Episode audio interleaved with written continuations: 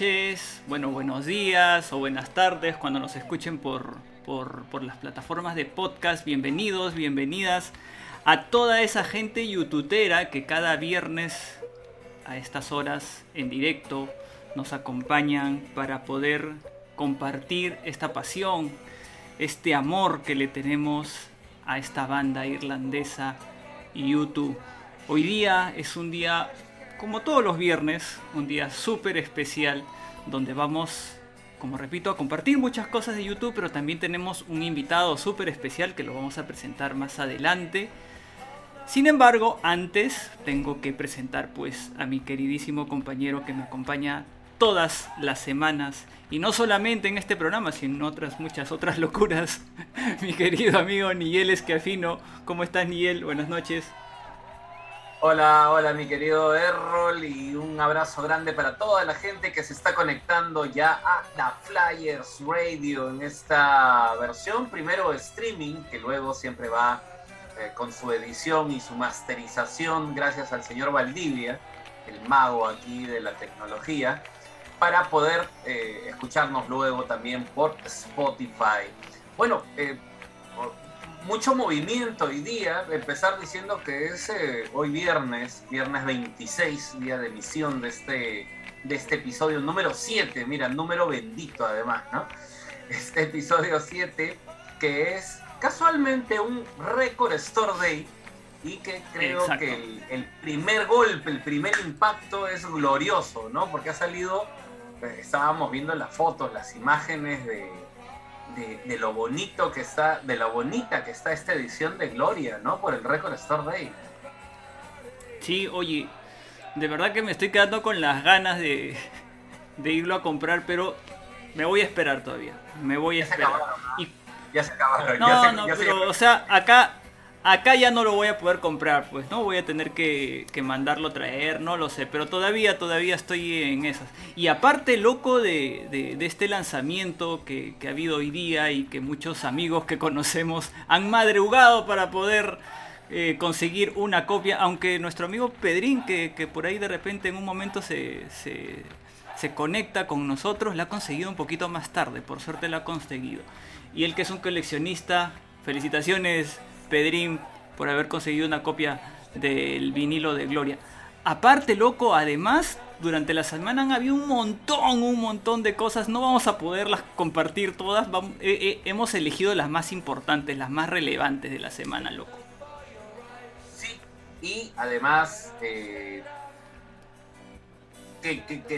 más que decir además, yo creo que de verdad hoy entro con un, con un feeling muy especial porque desde hace buen rato vengo coordinando con nuestro súper invitado de hoy, de verdad que eh, hemos tenido la, oportunidad poco a poco de ir conversando, conociéndonos y ya a estas alturas yo diría que, que, es una persona a la que respeto mucho porque es una súper buena persona pero que además es un músico que conoce bastante y en esta temporada de músicos, ¿no? Eh, hacerle llegar un saludo a él, a todos los músicos que han estado celebrando el lunes, igual que tú, el Día del Músico, ¿no? Celebrando.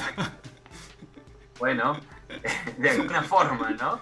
Este, el Día del Músico, que es eh, la esencia que nos ha llevado a nosotros a, conocer pues, a nuestra banda favorita a de la música, ¿no? Y, qué dicha la de la música. Tú estuviste haciendo una celebración además previa. Oye, sí, ¿no? Hice una, una transmisión ahí, una tocada, así humildemente haciendo un pequeño tributo a, a YouTube. Yo quería, yo quería loco agregar de que si bien es cierto, hoy, hoy día Alfredo me está conociendo, personalmente, yo ya lo conozco desde hace tiempo, pues, ¿no? Porque yo, yo sigo a, Lemon, he visto los programas que ustedes han hecho en YouTube Perú, lo he escuchado atentamente, es más, he vuelto a escuchar el último programa donde estuvieron, los he escuchado en el podcast de YouTube Chile, así que eh, eh, sé, sé de la calidad de músico y aparte obviamente de, toda la música que hemos escuchado de, de este grupo chileno, ¿no? Que acá nosotros en Perú si supiera, si ya vamos a hablar con Alfredo, si supiera todo el amor que le tenemos y toda la admiración que le tenemos a la banda, de verdad. lo queremos muchísimo, pero además, Alfredo nos ha prometido un regalo. No voy a decir más por ah, ahora. Cierto, cierto. Se tienen que. Vamos a ver qué nos ha traído no, regalo. Ya que no saben, no saben, de verdad. De verdad, es, es un regalazo, es un regalazo. Aprovecho, aprovecho para ir saludando a las personas que se van conectando y, por acá está la voz, la voz de la Flyers Radio, ¿no? Este, un beso grande para la Nera, está conectada, saludando como siempre. Hola Nerita. Ahí está. Eh, y bueno, pasen la voz, pasen la voz porque el programa de hoy va a estar súper, súper especial. Va a ser un programa glorioso, ¿no, Errol? glorioso, completamente glorioso. Eh, nos, vamos a invadir de mucha gloria. Así que, ¿qué te parece, loco? Porque ya estamos ansiosos por conversar con... Sí, Indedomine. Sí, Indedomine. Estamos ya ansiosos, ansiosos de, conversar con, con, Alfredo. Y bueno, ahora que hoy día ha sido el Record Store Day con el vinido de Gloria, pues vamos a escuchar Gloria. ¿Qué te parece?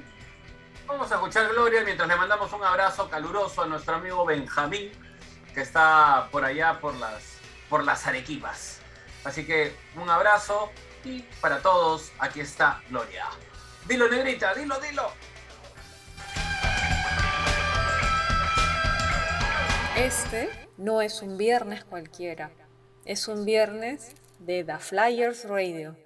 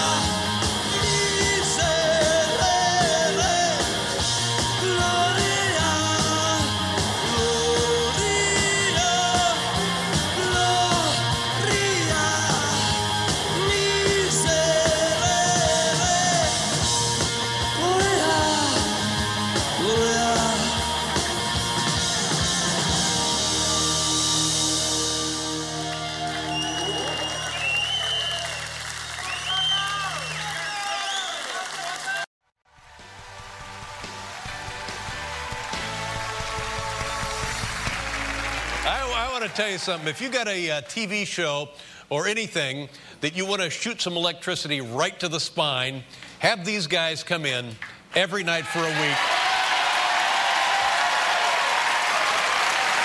They, um, tremendous excitement, tremendous energy. They make everybody better. We couldn't be happier to have them here. This is night number two of U2 Week. Do me a favor, folks. This is the new album right there. No line on the horizon. Here they are once again, U2.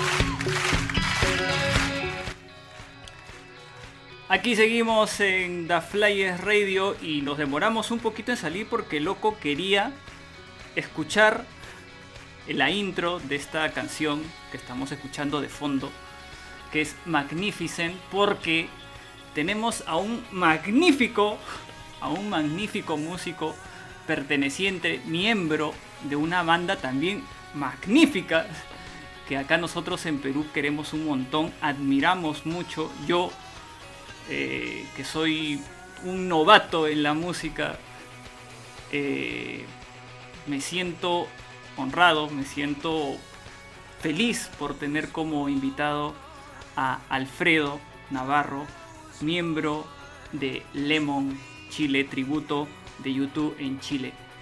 Un aplauso, por favor, creo ni él merece nuestro, Claro. nuestro invitado especial de hoy. Eh, Alfredo, Hola, hola, ¿me escuchan? Hola, Alfredo. Perfecto. Qué bueno. Saludos para todos, un placer estar nuevamente con ustedes. Un, un abrazo grande a la distancia. Eh, como conversábamos un poquito antes, eh, el otro día fue el Día del Músico, han sido dos años muy complicados, pero aquí estamos, sobrevivimos y seguimos. Eso es lo importante, ¿no? El siempre seguir adelante, tener la actitud y buscar además los medios que creo que Lemon lo ha ido eh, mostrando, demostrando y gestionando de una, de una muy buena manera. Alfredo, estamos muy felices y mira, hemos entrado con muchas pilas además, ¿no? Este, le ha puesto mucha, mucha onda, ¿eh, Ron? La Gloria y después Magnificent, wow. Ha sido una, para, para tirar, ha sido como tirar la alfombra así para que puedas ingresar. Alfredo, estamos eh, realmente muy emocionados y, y quienes están eh, Sí. en este momento de Playa Radio, este humilde programa, pero con, con un corazón grande, eh, para conversar contigo de, de- de tantos aspectos, pero desde el lado musical. Esta temporada le hemos querido dedicar los músicos y hemos invitado a músicos de, bandas que reconocemos mucho y por supuesto eh, Lemon es, una banda, eh, como ya lo ha mencionado Errol, a la que hemos tenido la oportunidad de conocer en nuestra última visita a Santiago y de donde nos hemos quedado súper enamorados además por la buena onda que tiene. Bienvenido a The Playa Radio, Alfredo. Muchas, muchas gracias. Errol, Alfredo, sí, sí. ¿cómo te quieres arrancar ahí con, con la conversación? Oye, no, de verdad que, quisiera preguntarle tantas cosas, tantas cosas, pero vamos, vamos, vamos a ir por orden, pues, ¿no? Vamos a primero a preguntarle a Alfredo cómo es que le llega la música de YouTube, ¿no? A- eh, eh, en su vida como músico. ¿Cómo es que, que haces ese, esa conexión con la banda? Esos recuerdos que tú tengas, esos de repente en tu, en tu adolescencia, en tu juventud, cuando creo que nosotros nos pasa lo mismo, ¿no? Que, que es, la época donde más nos interesa la música. Mira, eh, tengo el recuerdo claro, uno, la memoria con los años se va, se va perdiendo un poco, pero tengo una imagen clarísima. La imagen clarísima es estar pintando en mi casa, siendo un adolescente, y tener la radio prendida y haber descubierto una banda irlandesa que sonaba increíble, que era muy nuevo para mí todo su sonido, su forma de, de ejecutar la música, y, y que ganaron el Grammy por Joshua Tree. Y Ah. yo, estaba, yo, yo estaba fascinado con la introducción de No Name. Esos teclados, la guitarra siempre me fascinó. Creo que en mi cabeza siempre está la imagen cuando Diez cuenta que estaba en su casa solo un día viernes en la noche. Se puso a componer una grabadora de cuatro pistas, con un cassette, con un sistema antiguo, y él compuso el riff, el arpegio fundamental de la canción. Y cuando terminó de componerlo, se dio cuenta que tenía algo grande en las manos y, decía que de cuenta que él saltaba solo en la habitación sabiendo que eso iba a ser un hit mundial. Y bueno, todos sabemos que llegaron al estudio, empezaron a grabar la canción y tuvieron muchos problemas con la introducción, porque la introducción está hecha en una rítmica que se llama 6 octavos y después pasa a 4 cuartos. Y ese cambio de métrica les costó mucho. Está la historia famosa Claro. que Brian estuvo a punto de borrar la canción, de partir de Así es. cero y lo convencieron que no, una, una puja ahí. Y finalmente eh, cuenta la leyenda que, que, que ni siquiera es como que la grabaron entera, sino que Brian Eno la fue armando de pedazos y después ellos lograron en vivo hacerla funcionar. Cuando yo escuché esa introducción, a mí de chico me gustaron mucho los sonidos de los teclados.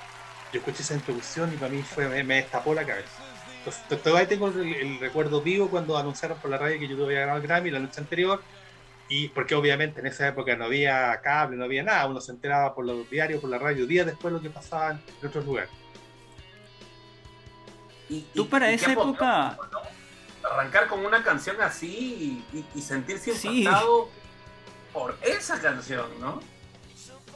Bueno, todavía es una de mis favoritas, canciones favoritas a tocar. Me, me encanta tocarla en vivo. eh, me encanta, aparte que parto yo solo, haciendo sonar los teclados. Y bueno, eh, uno investiga un poco, lee un poco y, y sabemos que ahí la, eh, la gracia, el talento de Brian Eno como productor musical es, es- es- increíble, indudable. Él logró armar esa introducción y, y que va con un fedín, o sea, va, va creciendo el volumen y uno cuando la, la desarma un poco tiene varias voces, tiene varios instrumentos, varias voces que se van sumando y efectos y va creando toda esa atmósfera. Porque cuando, bueno, más, más, más, adelante lo, lo- lo- eh, puedo explicar un poco más mi opinión acerca de cómo ellos trabajan y cómo componen. Pero para mí lo fundamental de, de- en, en esta parte, que es la, la parte de teclados, toda esta parte, es la atmósfera que logran crear con, con los sonidos que, Claro. que hacen y que, y que inventan una de las características fundamentales de ellos es su originalidad. Son extremadamente originales.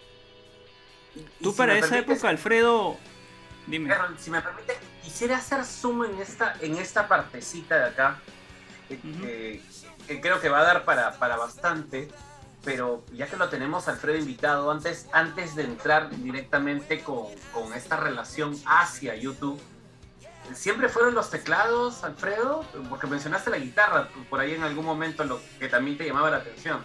Sí, ¿Cómo o sea, pero también te volaba la cabeza, porque de hecho el- el- los músicos que yo veía en ese momento generalmente arpegiaban la guitarra o hacían punteo y aparece este tipo que rayea la guitarra y que con el delay hace cosas increíbles. Después tú descubres que, qué es lo que es el delay, con que este efecto que hace que una nota se repita y que tú puedes variar que se repita muchas veces, pocas veces, rápido, corto, y de muchas, y inclusive ya más, después avanzando más, que se repita con distintos ritmos, que es la esencia del sonido de, de, de Diez.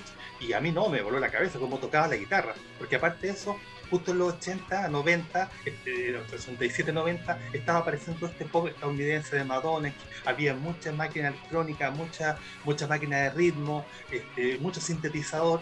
De hecho, me acuerdo que al poco tiempo él, él ganó un premio por, por, como guitarrista, porque él mantenía como la, la, guitarra como el centro, como la esencia de la producción. Entonces me voló la cabeza absolutamente la forma de tocar de él. Eh, yo, yo, creo que la, la, genialidad de él es que no es un virtuoso, o sea, hay tipos que tocan infinitamente más rápido, que hacen miles de acordes, eh, pero él tiene tan claro la función que tiene que cumplir, lo que él hace, sus arreglos dentro de la producción musical, que esa es, una sabiduría única y él lo, lo entendió desde el principio. Y yo lo destaco y eso yo para mí es muy muy muy muy eh, lo valoro mucho porque con poco él hace muchísimo ahora también él después hizo especialista en los efectos y con los efectos logra cosas increíbles que también eso lo, lo podemos ligar con los teclados. Porque yo de repente hago cosas que él hizo en la guitarra originalmente y que las pasó por muchos procesadores y máquinas y son sonidos súper súper especiales. Entonces yo con los teclados a veces logro reproducir cercano me, me acerco a eso. Pero generalmente hay muchas cosas que parecen teclados, pero son guitarras, originalmente. Lo que, lo que yo le iba a preguntar, loco, estaba muy relacionado a lo que tú habías dicho, ¿no? O sea, le, le quería preguntar a, Alfredo si ya en esa época hacías música o ya empezaste a tocar un instrumento eh, o fue después o a partir de eso que tú empezaste a, a interesarte más por la música porque ahora tú nos, nos comentas todo esto y ya ya te sabes, ya, ya, te sabes todas las partecitas de, la, de las canciones ya, pero en ese momento de repente no lo sabías. ¿Cómo fue ese proceso? Eh, no, pues, obvio. Yo, yo, yo, trataba de tocar guitarra de palo, esa guitarra con cuerdas plásticas y que esa guitarra que en muchas casas había, eh, pero Ajá. estaba lejísimo, o sea, no, no tenía idea realmente de lo que estaba haciendo. Eh, también me gustaba mucho rock latino, que estaba, estaba empezando a aparecer, había aparecido ya hace rato, pero estaba masificando más y me gustaba mucho. Pero también YouTube también estaba por ahí. El Joshua un teclado muy bien logrado, son muy simples, pero apoyan muy bien las canciones. Es, esos tecladitos también me llamaban la atención. Yo, no to yo tocaba algo de guitarra, pero la verdad que yo tengo la. Puedo contar la anécdota de que yo me hice músico a partir de YouTube. Con otros amigos, tiempo ah. después, yo me juntaba con un amigo, tenía un amigo que yo, yo quería que me enseñara a tocar guitarra. Él tocaba cosas de, Rodrigo, Rodrigo tocaba cosas de Deep bastante bien, tenía un, un, efecto chiquitito y él tiene mucho talento para, para crear sonido. Entonces él le sonaban parecido. Me acuerdo que hace un video de un trabajo y le sonaba. Entonces yo lo llamé por teléfono sin conocerlo, me conseguí el teléfono. Oye Rodrigo, ¿por qué no me enseñáis? Me dijo, oye, no soy muy buen profe, escucha, no sé, es que no sé, no soy muy didáctico, no soy muy, muy docente, muy buen docente. Y yo le dije, y yo mientras iba en la marcha, en la casa ya había un bajo eléctrico. Y dije, pero pero mejor juntémonos, tú tocáis la guitarra y el, obviamente el bajo son las cuatro cuerdas de arriba, esencialmente, eso todo en YouTube, de, la guitarra, funciona muy parecido, funciona igual. Entonces dije, mira, yo me podía aprender un par de canciones, hay canciones que son un poco sencillas, el del bajo, y nos juntamos, y ahí armamos una primera banda hace muchísimos años, 2000, 2015, mucho rap, o sea, no, sí, más o menos por ahí, no, como 2006, perdón, por ahí. Y armamos, la, armamos una banda y empezamos a tocar. Y yo me fui haciendo músico de a poco. Hasta que finalmente eh, llegué a Lemon. Eh, y en la, primera, en la primera etapa llegué a hacer un reemplazo y llegué con el bajo. El reemplazo se acabó y sabiamente y generosamente Andy me ofreció, porque yo ya yo algunos temas tocaba un poco el teclado. Entonces me dijo, ¿y, y, si, y si te sumáis a los teclados? Y yo dije, chuta, pero aprenderme todo, o sea, es mucho, o sea, y, y, y de, la, la, la, las producciones de YouTube son, son en, en teclados claro. son complejas, y hay, hay, mucho equipamiento, hay, hay que tener muchos recursos para hacerlo bien. Y me, y me convenció, me dijo, no, pero si mira, están estas canciones, imagínate, podríamos tocar esto, tocar esto otro, podríamos tocar October, podríamos tocar, por ejemplo, la, la introducción de Forget Fire, imagínate todos esos teclados que están ahí, la introducción de Street. Y, y yo me, me, fui animando, hasta que eh, estudié, eh, tomé clases. Eh, Andrés es muy talentoso, tiene un oído privilegiado, me ayudó en algunas cosas. Eh, él tenía muy, mucho, muy avanzado algunos, algunos sonidos, algunas secuencias de YouTube. Y fui avanzando y finalmente me llegó un momento en que hace poco rato que, que sentí que yo soy fotógrafo de profesión y todavía trabajo en fotografía y sentí que yo que ya era ya una, una mitad mía ya era ya era músico eh, y llegué así o sea yo, yo y cierto, YouTube a veces dice, nosotros siempre hemos sido aspirantes a música. yo me siento aspirante del aspirante a músico. O sea, pero llegué, o sea, llego a tocar, siento que toco dignamente lo que yo trato de tocar dignamente y a veces funciona lo que ellos tocan y ha sido una experiencia maravillosa que a partir de, de, de que me gustaba su música, llegar a tocar música bien de forma profesional. Y, y, que de hecho cuando, cuando escuchamos todas las producciones ¿no? que ustedes además han ido presentando en todo este tiempo durante la cuarentena, porque, a ver, eh, con la honestidad del caso, este, estando en una, en una uh, reproducción en vivo, en una tocada, uh, uno se pierde entre tantos detalles, pero ya cuando uno está sentado ¿no? y disfrutando todo este material que ustedes han ido preparando eh, durante la cuarentena, uno ya comienza a apreciar con, con mayor exactitud el trabajo de cada uno de ustedes y el trabajo en los teclados que has realizado, Alfredo, pues a nosotros nos ha dejado siempre impactados, ¿no? Porque has, generado lo que tenías que generar con las atmósferas y cuando te hemos escuchado contar, ¿no? Cuando han hecho los programas, este, eh, explicando y contando, ¿no? Ha sido como que, claro, el detalle de primero hice esto, luego hice esto y, y empalmamos así y trabajamos esto. Y es como que qué genial, ¿no? O sea, uno escucha el resultado y qué fácil pero el pensar en cada detalle, lo que nos cuentas ahora, ¿no? O sea, entrar en la cabeza de armar esos teclados, de generar esas atmósferas, qué, qué, qué tal reto, ¿no? Sí, y sabes que es un trabajo sin fin, porque todavía te escuchas canciones, por ejemplo, mira, ahora estamos, estamos trabajando en algo increíble, estamos muy felices por el resultado, eso espero que lo vea mucha gente después, eh, decidimos sacar entero el boy, completo y ya lo tenemos. Eh, está la, la, la es la última canción y en la parte final estamos terminando esa parte. Pero el álbum ya suena, pero ya ensayamos y ya suena. O sea, que hay canciones que suenan increíbles. Y en ese álbum no hay mucho teclado. En realidad hay muy poco. Porque en esa época no, eh, las producciones eran más sencillas, a principios de los 80. ¿no? claro. Y, y, ellos, y ellos, eran, era, ellos, ellos pues yo creo que ahí lo fuerte de ellos era lo visceral, echar, eh, tocar con mucho, con muchos huevos, tocar con mucha onda. Entonces me he animado, eh, pero muy tímidamente y con mucha humildad, a tomar la guitarra, porque sí, lo, lo que sí hay algunos temas son segundas guitarras, que, que desgraciadamente en vivo no las escuchamos, y hay, hay cositas súper entretenidas. Entonces, escuchar esto ha sido. Ahora, escuchar todas las canciones, siempre escucho una canción y digo, oh, mira, ese arreglo nuevo. Con audífonos, bien, a veces en la calle, inclusive a veces en la micro o en el micro, como podrían decir en otra parte, voy escuchando y digo, oye, mira, ¿y esto qué, es, qué suena? No lo había escuchado antes. Tenemos acceso a una plataforma, Tidal se llama, y hay unos álbumes que están como máster, significa que están como sacados del máster. No, no, están en mucha mejor calidad de lo que lo, lo encuentro en otras sí. plataformas, y ahí se escuchan sí. más los detalles. Entonces, claro, están divididos los canales, ¿no? Cosas. Los canales ¿no? creo que están divididos, pues, ¿no? claro, puedes, puedes dividir canales y eso y, es, y ahora hay, ahora hay, hay software increíbles que tú, porque eh, hace poco eso sonaba mal, pero hay software que tú puedes sacar la voz, sacar la batería, dejar los teclados y, y, ahí ya tú te puedes concentrar más. Y lo, lo que decías tú, eh, hace poco lo que decían ustedes es muy cierto. Cuando tú vas a una tocata, tienes los estímulos de la gente, estás cantando, estás saltando las luces, estás mirando, estás concentrado. Es muy distinto cuando tú te sientas con audífonos a escuchar un álbum porque ahí sí que escuchan los detalles, estás preocupado, estás preocupado 100% de la música.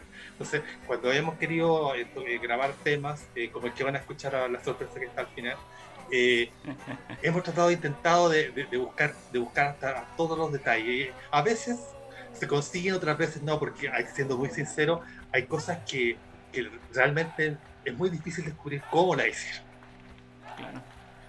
De hecho, mira, hay una, hay una hoy día quería mostrar unos audios, pero no voy a poder porque técnicamente no se pudo. Pero por ejemplo, el, hay una When I Look at the World, el solo que hace The Edge, eh, cuenta la leyenda también de que cuando lo grabaron hicieron un preset de los efectos. O sea, un preset es que tú haces en, una, en un multi-efecto, un efecto para guitarra, creas que le dice le voy a poner un delay, le voy a poner una reverb, le voy a poner una distorsión, un flyer, etc. Sí. Y ese preset eh, eh, al parecer se extravió y sería una de las razones por las cuales no, no la tocan en vivo. Entonces, es, y es un precio muy, ah. o sea, lo que suena es muy poquito, pero es muy sencillo, pero es súper difícil de reproducir. lo hemos intentado y eh, todavía estamos ahí, estamos, estamos, estamos dudando. Les- y les encanta además, o sea, eso es lo genial, ¿no? Porque les encanta como fans que son, este, sacar esos detalles. Y, y bueno, lo, lo primero es agradecerte esa primicia, saber que ya tienen el boy completo y, y- y que te has animado a agarrar la guitarra. Qué chévere, qué, qué- qué interesante va a ser escuchar ese boy. Este, no, no sé, yo ya estoy pensando en viajar a Chile, ¿ah? ya eso, eso lo voy a tener que ir a escuchar en, en vivo además. Eh, y Loco, los los estás contando también, qué, qué, qué bonito, ¿no? Qué, qué interesante, qué Sí, rico. Mira, imagínate en, en, en o sea, perdón, en I Will Follow vamos, voy a tocar el Ghost Speaker, que es como el metalófono, que está en la grabación, porque, o sea, nunca nadie lo, o sea, que nosotros sepamos, nunca nadie ha hecho una versión con el metalófono, por ejemplo. Y así, pues, o sea, eh, sí, mira, yo, yo de verdad eh, estamos súper contentos como va. O sea, creo que va a salir con. eh, de repente lo hablamos un poco de la velocidad, del, pulso, la velocidad de las canciones que en ese tiempo eran más. O sea, de hecho, eh, no- no nunca más las tocaron tan rápido como están en el disco original. Porque bueno, también la juventud, también su, la adrenalina que tenían en esa edad es otra. Yo me ponía loco, lo- loco, yo me ponía a pensar lo que decía Alfredo hace un rato, que él es aspirante del aspirante, y yo me siento el aspirante del aspirante del aspirante todavía. pero, pero, pero me, me, me emociona escucharlo porque ahora él ya se está convirtiendo en un multiinstrumentista, pues, ¿no? Porque, Alfredo, tú creo que has, has empezado con la guitarra, la dejaste, después empezaste creo que con Lemon con el bajo, si, si no me equivoco. Eh, te, has, te has convertido casi en experto en el piano y en los teclados y ahora vuelves a la guitarra. ¿Con qué instrumento te, te- te sientes más cómodo a- por, a por ahora, ¿no? En este momento.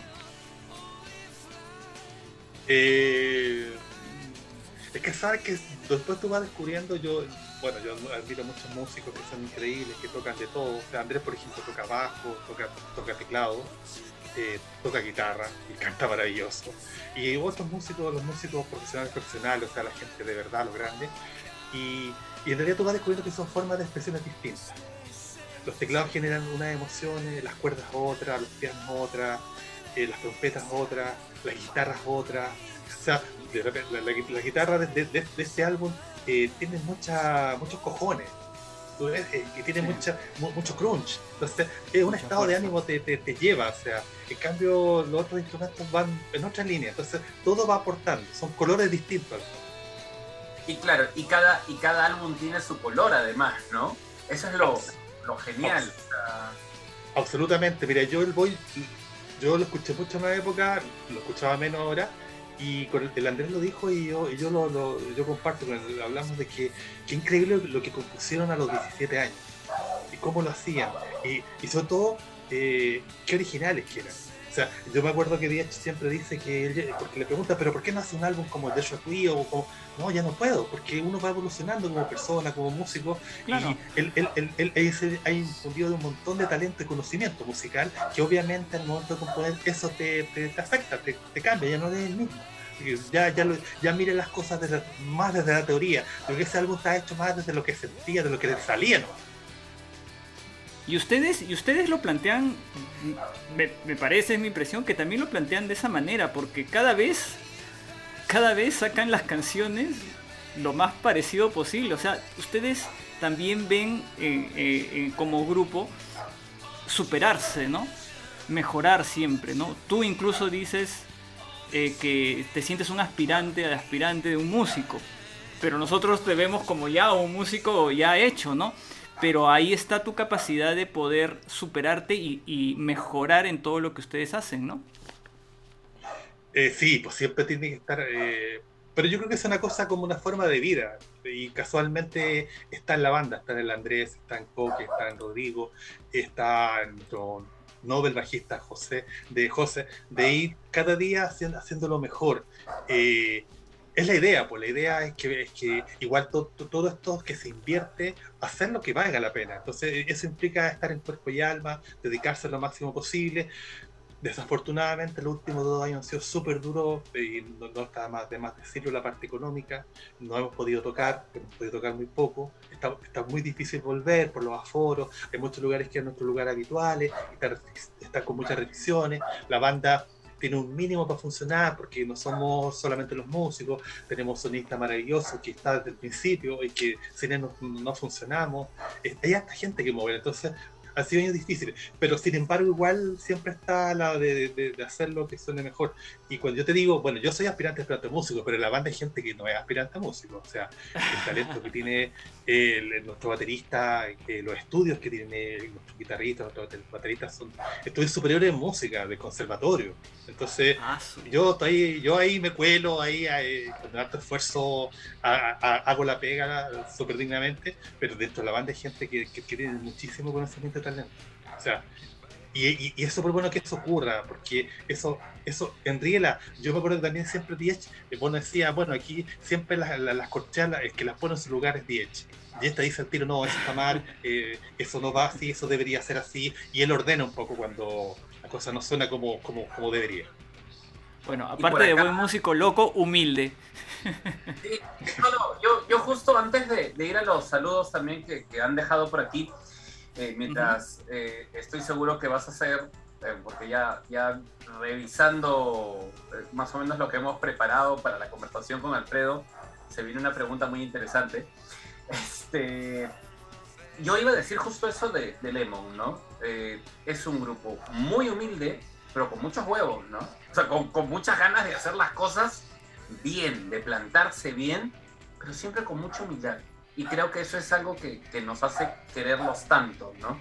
Eh, siempre los escucho diciendo, bueno, es que esto es lo que hace YouTube y nosotros queremos hacerlo de la mejor forma posible, pero los genios son YouTube. y, y, para nosotros ustedes son unos genios porque este, no, no, no me cuesta decírselos porque de verdad lo siento en la admiración que me han generado desde la primera vez que tuve la oportunidad de escucharlos ahí, pero además en, la, en, en, en quienes no han estado ahí, Alfredo. O sea, Errol no ha estado ahí. O sea, no, no, no por sacar este cachita, como se dice acá, pero Errol no ha estado ahí. Sí. Pero yo los había escuchado antes, ¿ah? por si acaso. ¿ah? Yo ya los había escuchado. claro que sí. Pero a lo, a lo que me iba es, el, el, haber podido estar en ese espacio, ¿no? Y quedarme deslumbrado, pero, pero mira quienes no han tenido aún esa oportunidad y, ya valoran tanto el trabajo que ustedes han hecho, porque lo consideramos siempre un trabajo de calidad.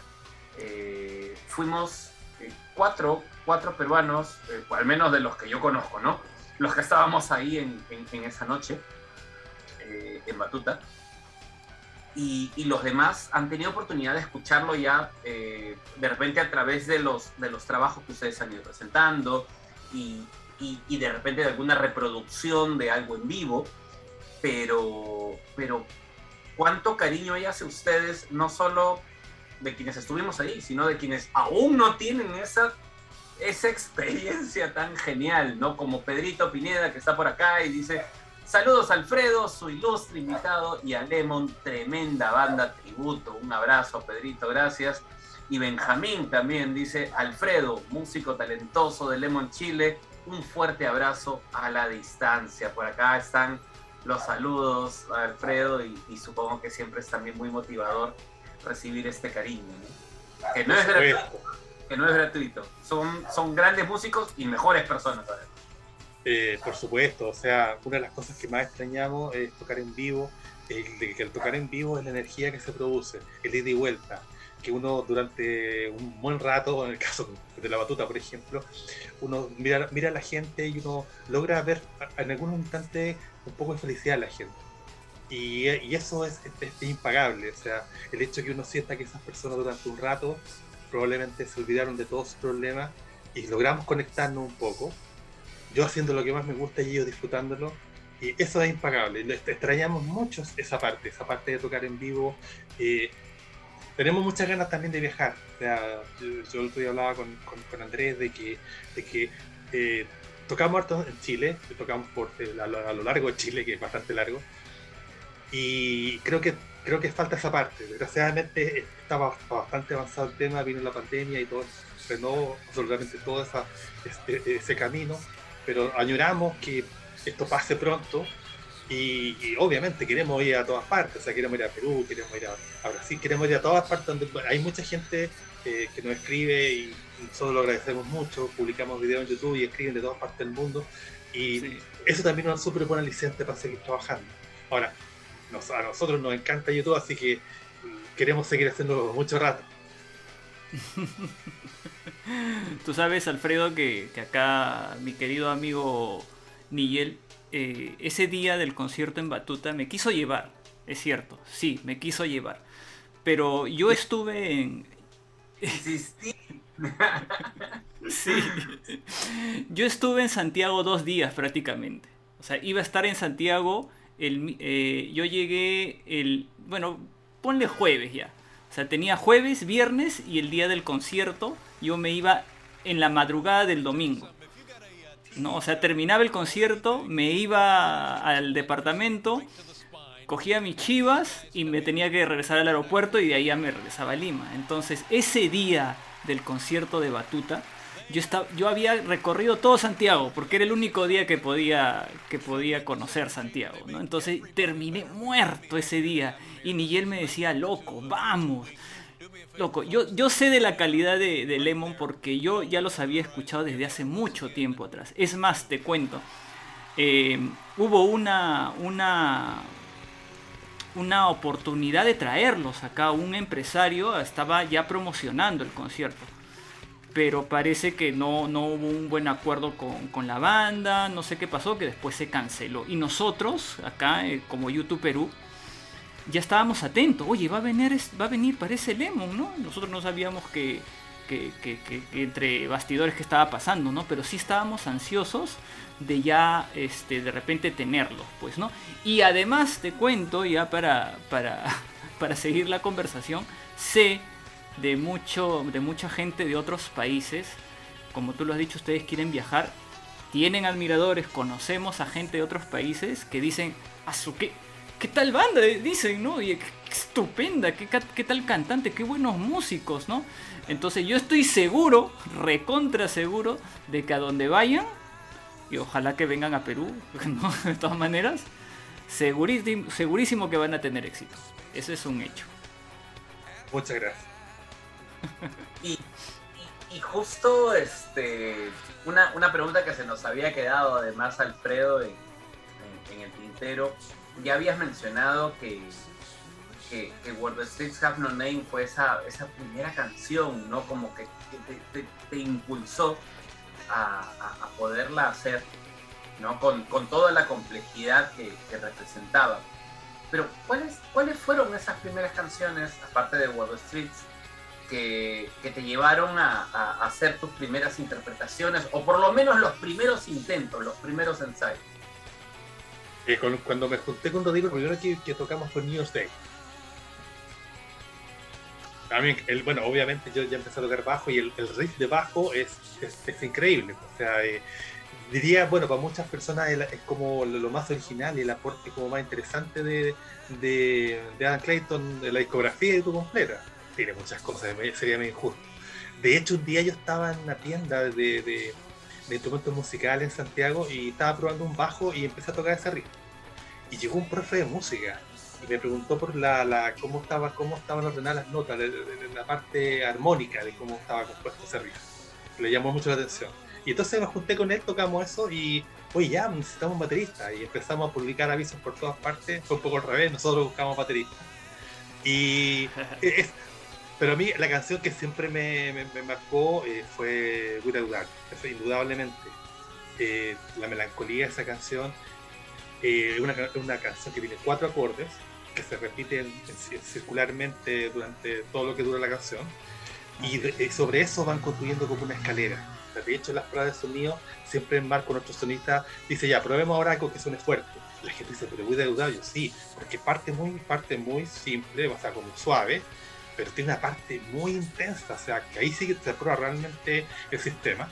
Y aparte de eso, me encantaba, parte con un loop- parte como una especie de loop, con un arreglo de teclados y guitarra que hizo Brian Eno, eh, Ujú. que es maravilloso.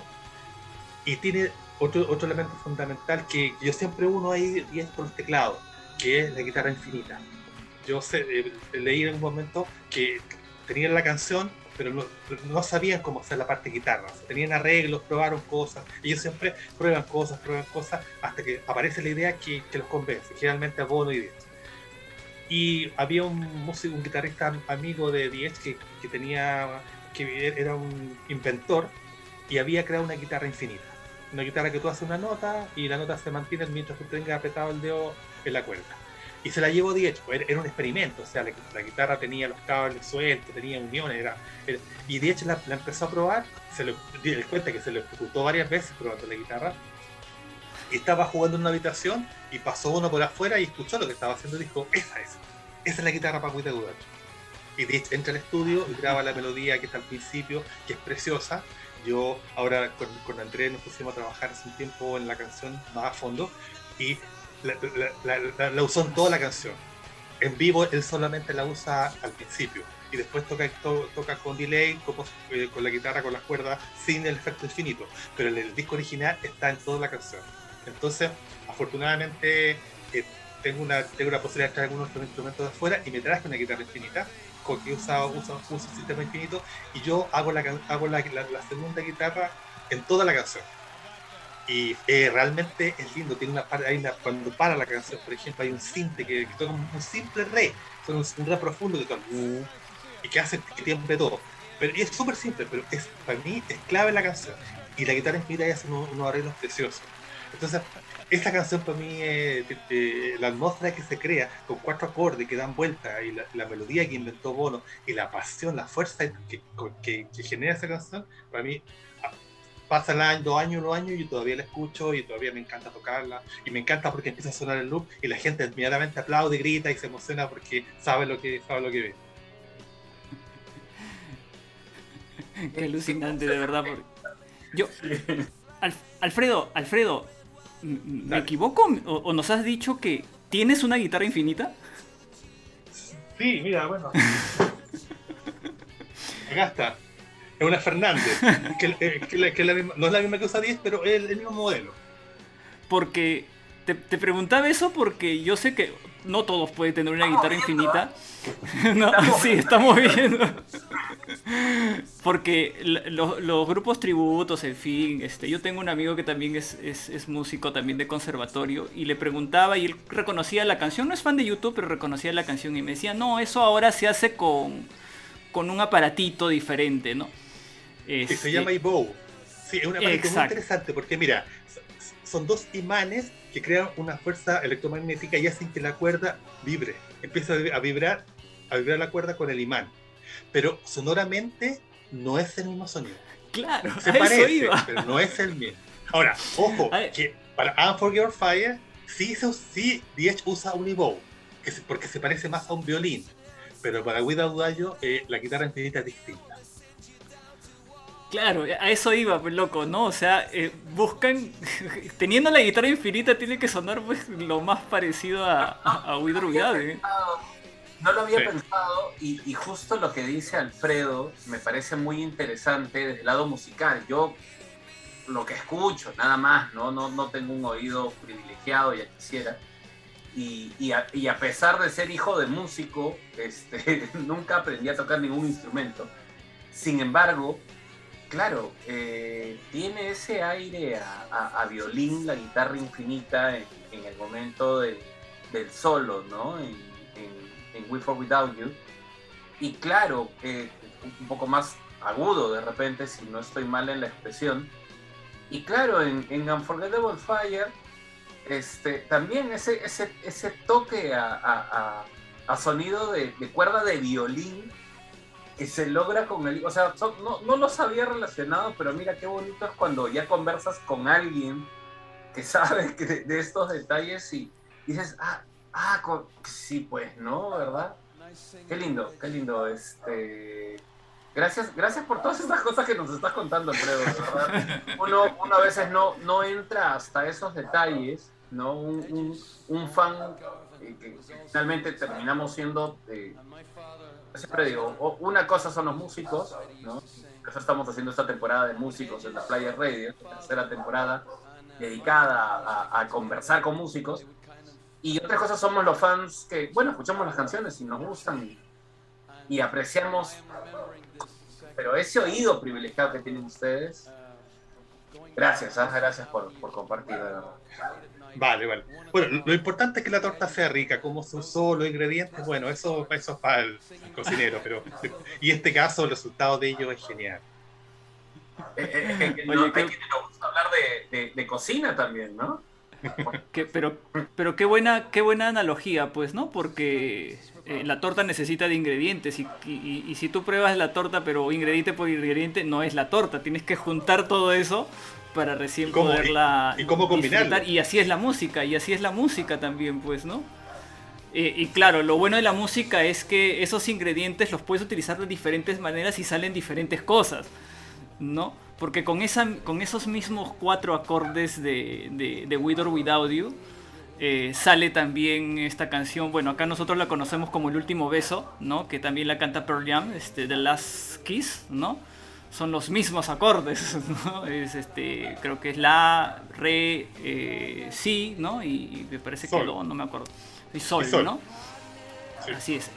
Y, claro, son círculos, círculos que se repiten y se pueden utilizar en varias canciones, pero With or Without You tiene un ese. Cuando tú estabas hablando de With or Without You y la, y la estabas deconstruyendo, yo lo mismo, lo mismo sentía cuando yo, yo este, escuché With or Without You y me hice fan con With or Without You, ¿no? Esa, ese inicio lento, ¿no? Que después poco a poco va creciendo, va creciendo, llega a un clímax, ¿no? Y, y después vuelve a tranquilizar, exacto, y vuelve, vuelve a cal- calmarse, ¿no? Qué, qué alucinante. Oye, pero eh, eh, es muy divertido porque mira que el drag también, la primera parte, que también son los mismos acordes, en la misma secuencia, en el mismo orden. Tú podrías cantar las dos con la, con la música de la otra, cantar la otra.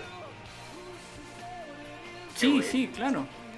Claro, claro. Y Alfredo, me imagino que ustedes tocando en tantos lugares, teniendo tantas experiencias, no solamente eh, con el público, de repente entre ustedes mismos como compañeros,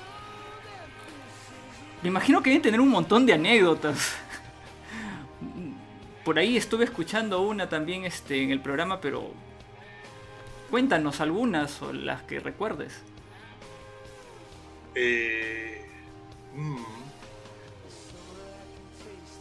Se te apagó el, el- el- el amplificador, este, no sé, cosas. Justo, justo ayer está, ayer fui a un concierto de un grupo muy reconocido acá en, en Perú que se llama Frágil.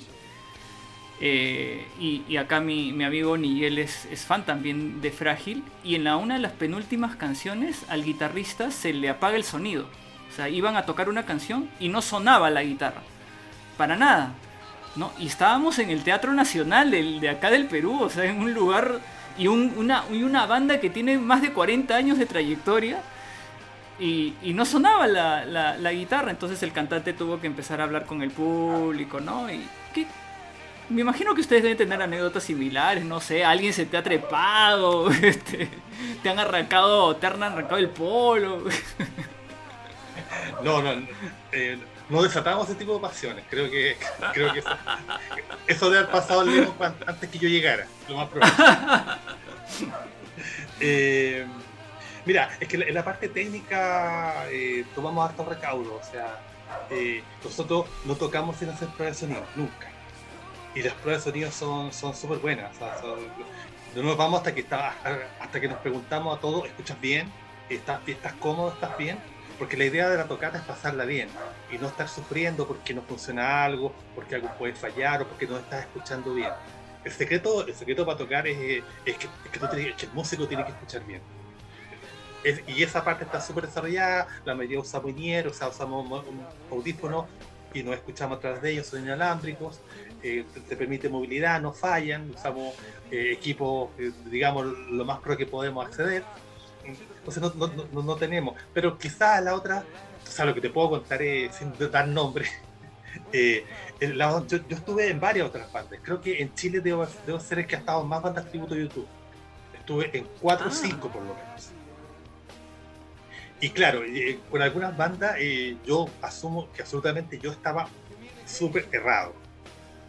Erradísimo. Yo estaba donde no tenía que estar.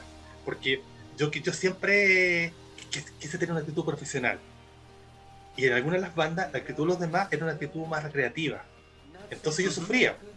Porque, eh, no, porque no, no, no ensayábamos, porque llegábamos al ensayo. Oye, ¿te aprendiste la canción? No, no la, no la pude ver, es que no sé, me pasó esto. Ah, ya no importa. El otro día, a la otra semana, oye, ¿la viste? No, no. Entonces yo la pasaba un poco mal. Pero con los años después me di cuenta que el que estaba mal era yo, porque yo, yo tenía que buscar una instancia donde los demás quisieran trabajar como y quisieran, y quisieran invertir el tiempo que uno quiere invertir. Pero Sí. para mucha gente puede ser un hobby y está bien, es, es perfecto. Bueno, finalmente llegué al Lemon y el Lemon es un poco al revés. Es como sub hiper profesional. Entonces, todas estas cosas tan, tan cubiertas, o sea, eh, ahora, hoy indudablemente en, vivo siempre te van a pasar cosas, siempre. O sea, falla algo, falla esto, falla esto otro. Pero eh, mi experiencia con los chiquillos es que siempre hemos salido súper bien del paso. Siempre.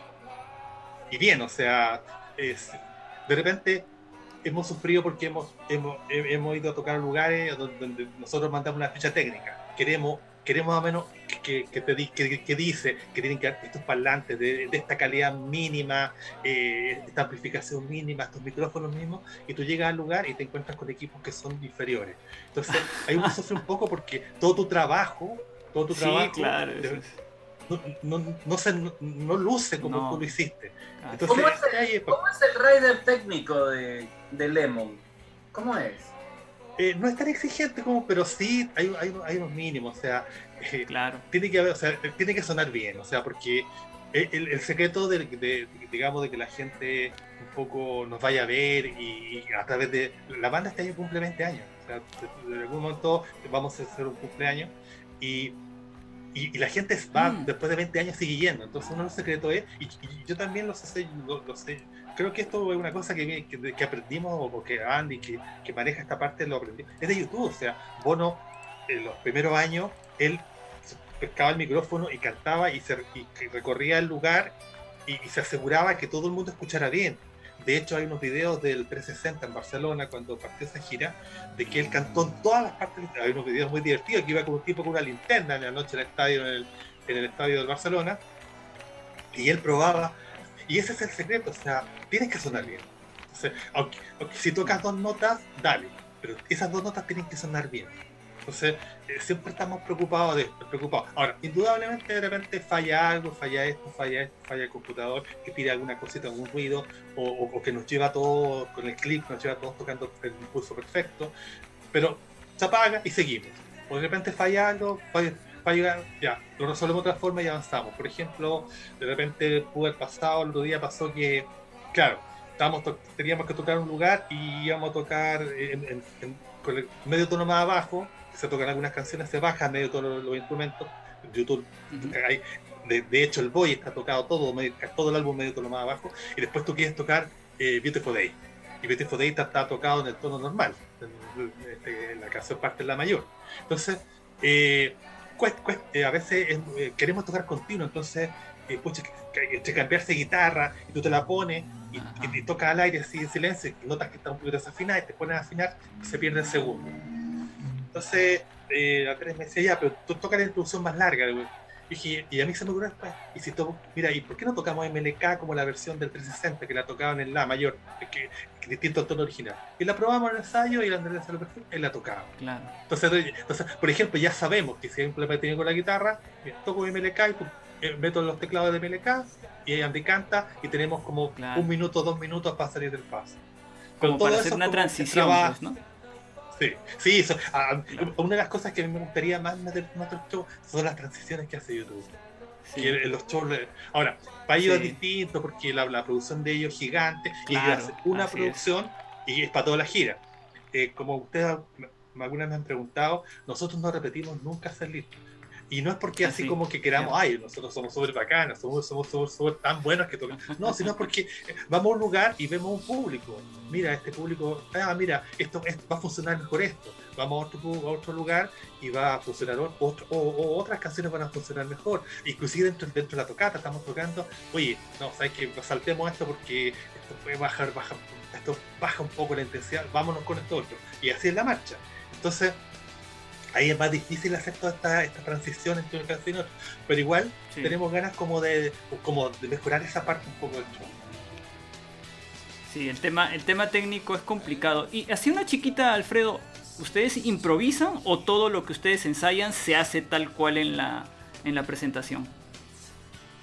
Eh, no, no, no hay, no hay mucha improvisación en el sentido de, eh, o sea, de que se toque la canción de otra forma.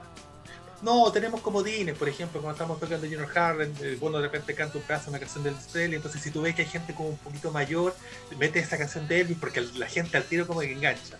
Eh, de repente estamos tocando Still Haven y, de metemos Bob Marley a medida que vemos que ese público va a enganchar, Ajá. no va a enganchar. Ahí es la marcha. Ahí, ese tipo de improvisación así. Claro. De repente, Pero- pero, mucho pasa que, que, oye, viene tal canción, no, no, no, vámonos a, la- vámonos a tal, y nos vamos a tal. Ah, Ahí, ahí yo sufro un poco porque tengo que, tengo que resetear mis teclados rápido, pero, pero con- ya con el tiempo uno va lográndolo, va buscando técnicas para hacerlo más rápido. Y algo, y algo que además eh, quería apuntar en base a lo que has comentado y, y lo que hemos venido conversando, ¿no? De cómo ir eh, teniendo la atmósfera de cada una de esas canciones, eh, cómo lograrlo además con tal exactitud, que es lo que normalmente ustedes buscan, con un repertorio tan amplio. O sea, ese es, ese es un chambón, es un, es un trabajo destacable porque ustedes manejan un, un repertorio de canciones, eh, un universo grande de canciones para, para interpretar en vivo. Sí, en realidad cuando, cuando me senté en los teclados y empecé a ver, ese, te- ese para mí fue todo un tema, porque era mucho, mucho, mucho, mucho trabajo.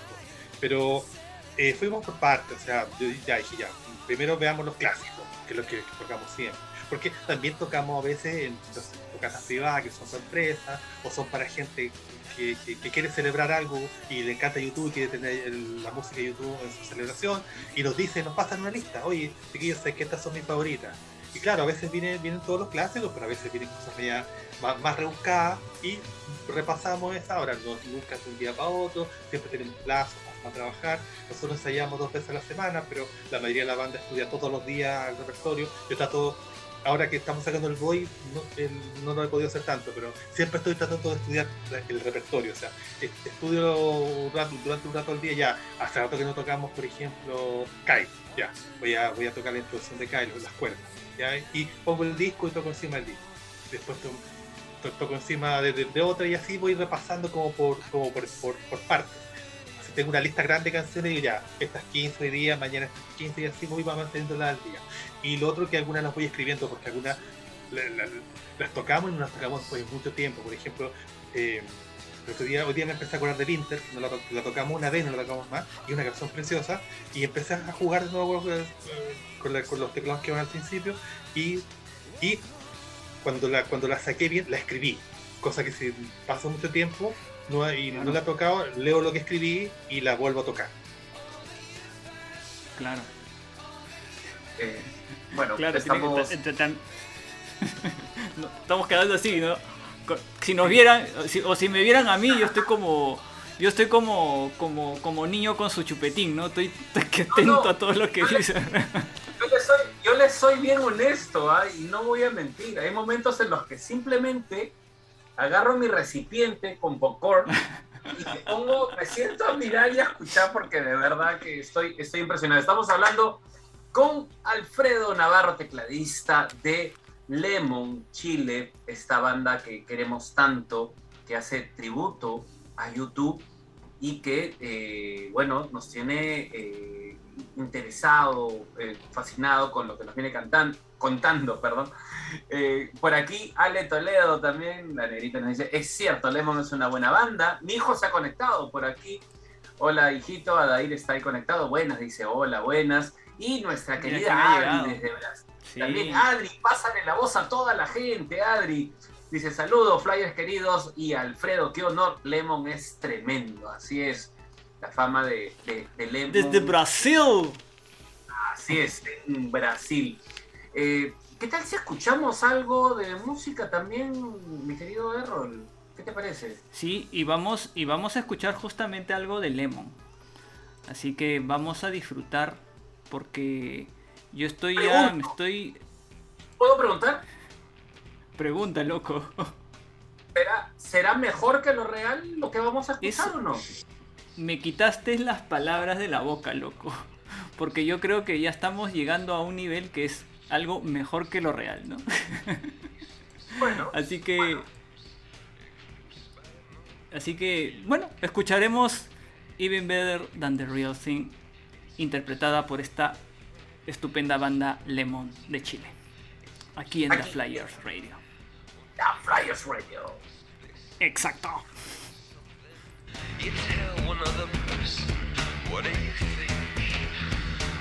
Estás escuchas escuchando The Flyers Radio.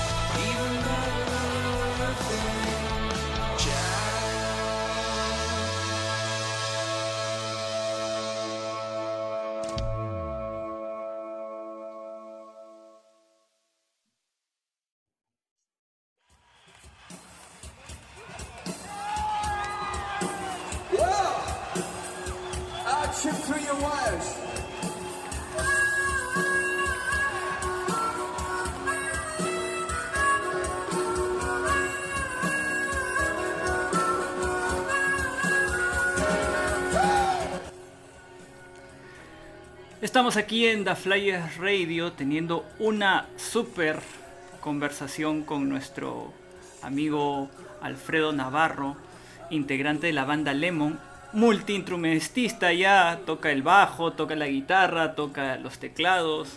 A este, a este, a este episodio le hemos puesto y los teclados eh, y los teclados siempre están en, en, en- la música de YouTube. A veces quizás pasen desapercibidos, pero Alfredo, creo que los teclados son, son parte importante siempre en la banda, ¿no? En, en YouTube.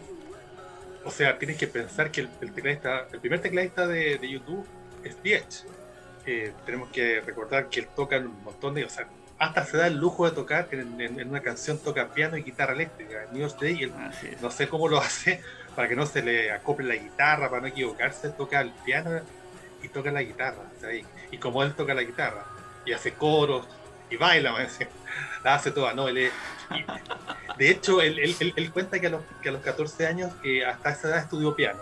Yo creo que de ahí viene su, viene su desarrollo auditivo, de que estudió de chico, como es como característica de los países más desarrollados, que tuvieron muchos niños la suerte de, estudiar en etapa temprana. Y él cuenta que no tocaba el piano de esa edad y cuando estaban grabando October se sentó al piano y compuso October. Una Mm. balada preciosa, hermosa, súper linda. Entonces, él es el primer tecladista. Y también el tema, el tema ayuda mucho de que de la forma que ellos, como ellos componen y ellos arman la música.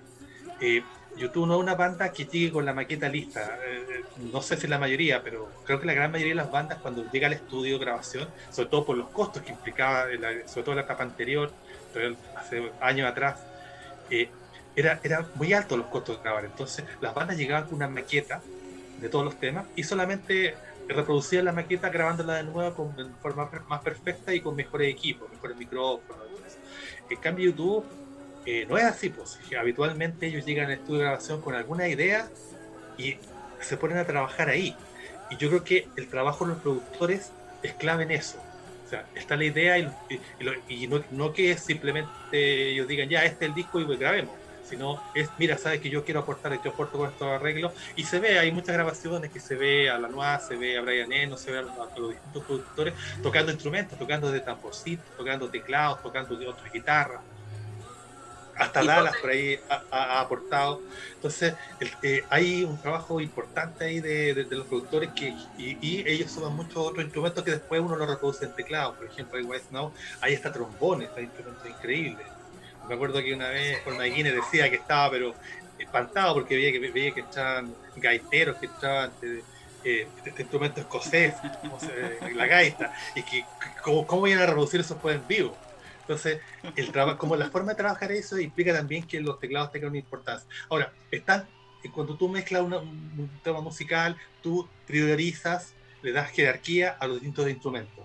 Y los, los teclados y todas estas cosas están un poco detrás, pero créanme que Sí. son fundamentales. Si no, sonaría Sí. súper pobre. Entonces, hay, de hecho, eh, hay, un, hay un músico que ha tocado muchas veces con ellos, la gente no, mucha gente no lo sabe, que toca debajo del escenario. Eh, Así es.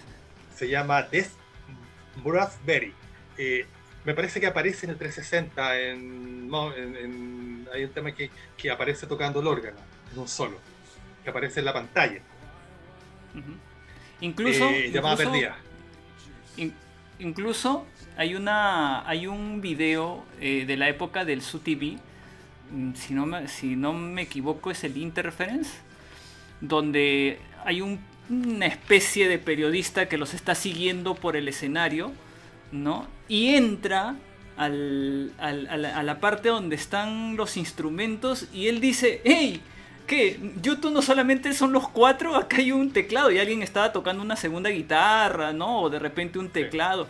Y, y de repente eso no lo, no lo ve de repente la, la gente normal, común y corriente, ¿no? Que, que, que tú ya lo has explicado. Hay un montón de cosas detrás de la música que, que, que se escucha, pero que a veces nosotros no lo vemos, ¿no? Y ustedes como banda sí tratan de, de que todo eso se escuche, ¿no? Sí, sí, claro, hay, hay, hay personas detrás de, de, de los cuatro que nosotros conocemos y queremos, pues. ¿no? Y, y algo claro. que comentaba además, perdón Alfredo, eh, es también estos, estos espacios que buscan para hacer las grabaciones, ¿no? Porque, porque claro, irse a un Ah. castillo, encontrar la sala ideal del castillo para grabar y que te dé exactamente la atmósfera que tú quieres que te dé, o sea, más allá de, de- de todos los elementos, eh, de todos los instrumentos musicales y los elementos que se puedan utilizar y los efectos y la mezcla, pero también además la búsqueda del espacio, ¿no? ¿Qué espacios te van a dar esos sonidos que tú quieres, que tienes en la mente? Bueno, siempre hay una lucha ahí por diferenciarse, por, por sonar distinto, no sonar parecido a. Y, y en, este, en este caso eh, se nota claramente que en ello, en ello está absolutamente esta visión, esta visión de nosotros no queremos sonar a nada para nada para nada conocido. Pues indudablemente todos estamos influenciados por la música, todos escuchamos música y cuando uno compone, cuando uno escribe, eh, obviamente es hijo de todo lo que leyó, escuchó, eh, indudablemente eso, eso, se refleja. Pero ellos siempre buscan eso, lo original, o sea, de- hay, una, hay, una, hay una, una, cosa con Larry Miller que es increíble. Yo me acuerdo, eh, yo, yo cuando empecé a ser más fanático de iTunes le pregunté a un baterista, un baterista de un buen baterista, le pregunté, oye, mira, me, me encanta esta banda y todo eso. Oye, me dijo, pero el batero toca como- toca como técnicamente mal. Me mostró unos videos. Sí, sí, mira cómo toca. E inclusive es como que sufre la batería y aparte de eso se, se nota que se va a lesionar algún día. Y claro, o sea, la- la- Larry toca, pero esa es la gracia, o sea, la gracia de él es que él toca técnicamente diferente, pero eso lo hace único. No se parece a ningún otro baterista. Y lo que él crea en la batería es, o sea, es por eso que tú escuchas cualquier tema de YouTube, es, es YouTube. Indudablemente. Sí. Inmediatamente tú Incluso, escuchas- incluso. Dale, dale, dale. No, dale. No, incluso, incluso Larry ha tenido que, que- que tomar clases, ¿no? De batería y para que tenga una mejor postura, ¿no? Sí, sí, sí. de- desgraciadamente, eh, sobre todo de, de joven, le pegaba muy fuerte. Claro. muy fuerte y la cara se notaba. En, el rock rock se nota que es como que sufre tocando.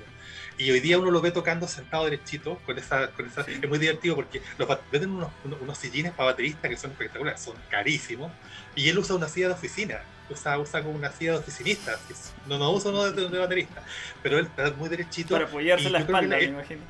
Claro, sí. Pero hay, hay, hay, hay pisos de baterista ahora con respaldo y son, son, son, muy, muy específicos. Pero él usa una silla de oficinista, le gusta eso, se acomoda eso, se acostumbra a ese Yo también, Y yo él, también me, me- yo también me, me fijaba en su postura de, de Larry así medio encorvado, ¿no? Sí, ahora toca muy derecho y yo siento que, Sí, él- que lo que aprendió él, que es algo que uno va aprendiendo con los años, es que yo también cuando tocaba bajo, de repente eh, tocaba con mucha fuerza el instrumento.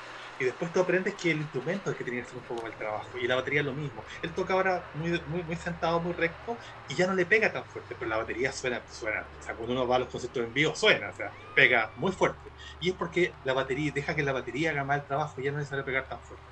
Es Pero como, también, obviamente, cuidándose. Es como en el fútbol, ¿no? Hay que saber a dónde pegarle la pelota Exactamente, sí. sí. para, para, para que tenga el, el- el efecto o, el- o la fuerza que uno, que uno desea. Estamos aquí en The Flyer Radio.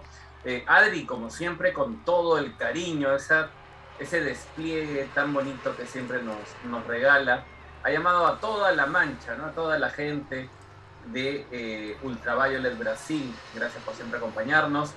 Y eh, deja acá un mensaje bonito. Lemon nos ha regalado tantas interpretaciones, no puede escoger una, imposible. Aparte de su postura como tributo, como personas. Gracias, gracias, gracias. Lemon is even better than the real thing. Ahí Muchas- saludo para, para ustedes, Alfredo. Mira, qué bonito. Muchas, muchas gracias de parte de toda la banda. Alfredo, ¿y qué tanto coleccionas? ¿Qué tanto te gusta eh, tener elementos, revistas, discos? Por ejemplo, hoy, hoy que ha sido el, el Record Store Day, ¿tú eres de los que se anima a salir a comprar un LP o, o- estar ahí primerito en la cola? ¿O, o- de repente no eres de- de esos fans? Yo no soy tanto, por ejemplo, de decir que si tengo el amarillo, el morado, el rojo, el verde, el azul, pero sí me gusta tener la colección completa, ¿no? Sí, Eh, sí, sí es más de eso, ¿sabes? tengo algunas cosas, sí. La, la verdad que en un, en un tiempo más pasado fui más fanático. Desgraciadamente en un momento me, me- me robaron en, una casa y robaron muchas cosas. Y como que ahí perdí un poco el entusiasmo de, de, de- de- coleccionista. Eh, lo mío más, va, va más por otro lado que, que- espero que nadie escuche acá. Eh, es la colección de instrumentos. Eh, eh, Sí, ya nos dimos cuenta. me- me gusta- Seguimos, seguimos, seguimos, por si acaso, seguimos aquí, seguimos vivos, seguimos vivos. Tuvimos un problema, un problemita de conexión ahí que se nos cortó. Pero ya, ya hemos regresado, ya hemos vuelto a la vida, loco. Hasta mi perrita se queja, hasta mi perrita se ha quejado de, de ese corte.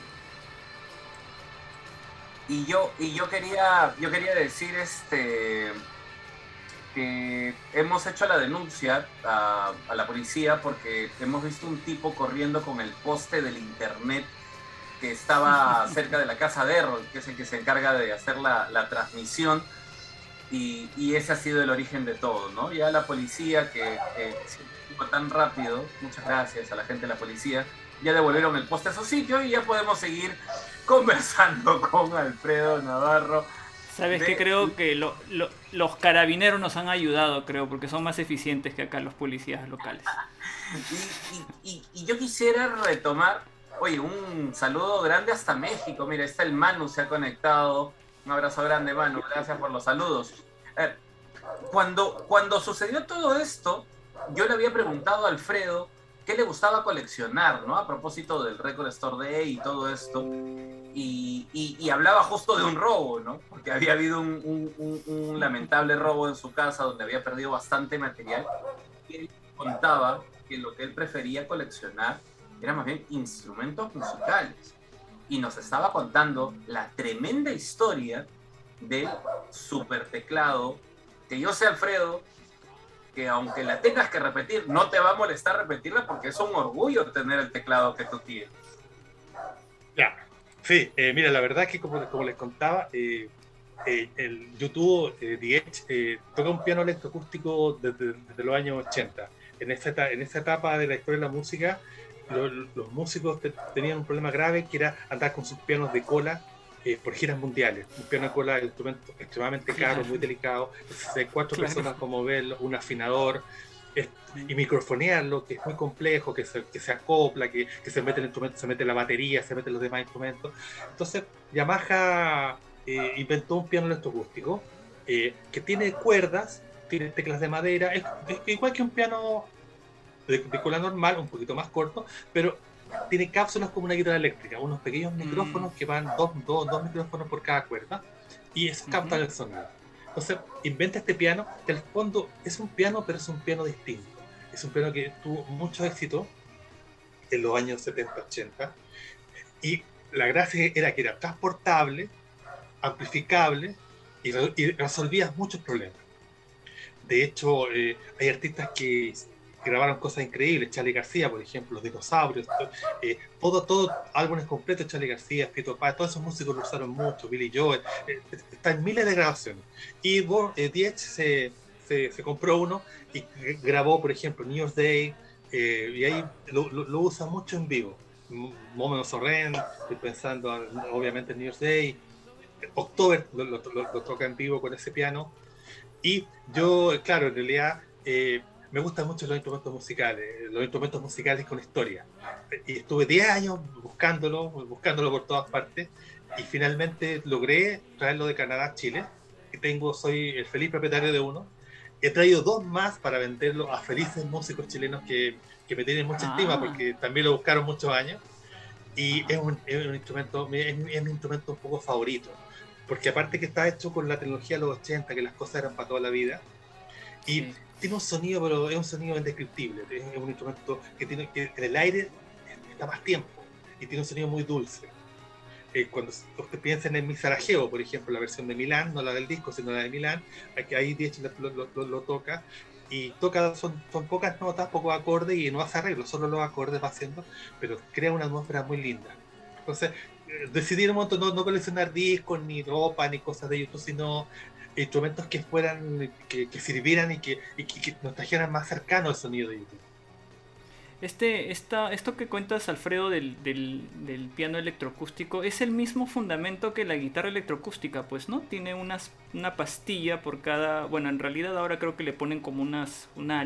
una eh, es como una plaquita, un piezo ¿no? eléctrico. Ajá, un filamento para captar el sonido de la cuerda y eso pasa por este por los cables para ya recién este conec- con la conexión, pues, ¿no? Sí, como tú decías acertadamente, sí, es como una guitarra electroacústica. Eh, es lo mismo, al fondo, pero sí, es como una guitarra eléctrica, porque son. Yo creo que se parece más a una guitarra eléctrica. Ahora, al tener ese sistema, eh, suena de, de- de una forma un poco distinta a un piano tradicional, pero de una forma única, y eso lo hace un instrumento diferente, y es un instrumento que, como te decía, está en muchas grabaciones. Sí, que, que, que de verdad que me impresiona el hecho de que tú nos cuentes de que tienes, o sea, en vez de Ah, coleccionar... por momentos, creo, este, nuestro amigo Errol. No, no te, Sí, no te mucho. Sí, no, sí, me estoy dando cuenta que, que incluso a veces yo los, yo los veo congelados. El, el internet está medio este inestable por aquí, por mi Hace zona. frío, hace frío. Este, bueno, si, yo, si yo tuviera que pedirte, Alfredo, tienes que tener favoritas al momento de, tocar en los teclados. O sea, tienen, tienen que haber canciones que te, que te emocione más tocar unas que otras. O sea, no, no, e- es inevitable. ¿no? O sea, hay un feeling siempre especial. Porque fue la primera, porque fue este una que, que- que- te costó muchísimo esfuerzo y lograste subirte sobre ese, sobre ese teclado y sacarlo adelante. O, o porque te recuerda algo muy especial siempre. ¿Cuáles, ¿Cuáles serían esas canciones eh, en las que disfrutas más o recuerdas más o, o tienes más presente al momento de, de desenvolverte en el teclado? Eh, mira, hay, varias, hay canciones. Disculpa la interrupción y por qué, ¿no? O sea, para, Claro. para Sí. saber. Hay hartas canciones que en realidad no- no- casi no tengo canciones que me, que, que me desagrade tocar. No, no, en realidad ninguna. Hay unas, claro, que uno. eh, que yo las encuentro menos musicales, tal. Pero de las que me gustan, mira, por ejemplo, me gusta tocar mucho Running. Por, por- por- porque es como una canción que está hecha con el piano, con el piano, con el CP80.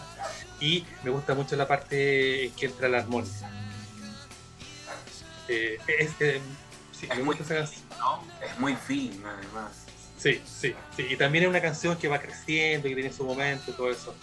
Eh, me gusta también mi Sarajevo, me encanta. Me encantan las cosas que se crean en mi Sarajevo. Pavarotti, la parte de Pavarotti.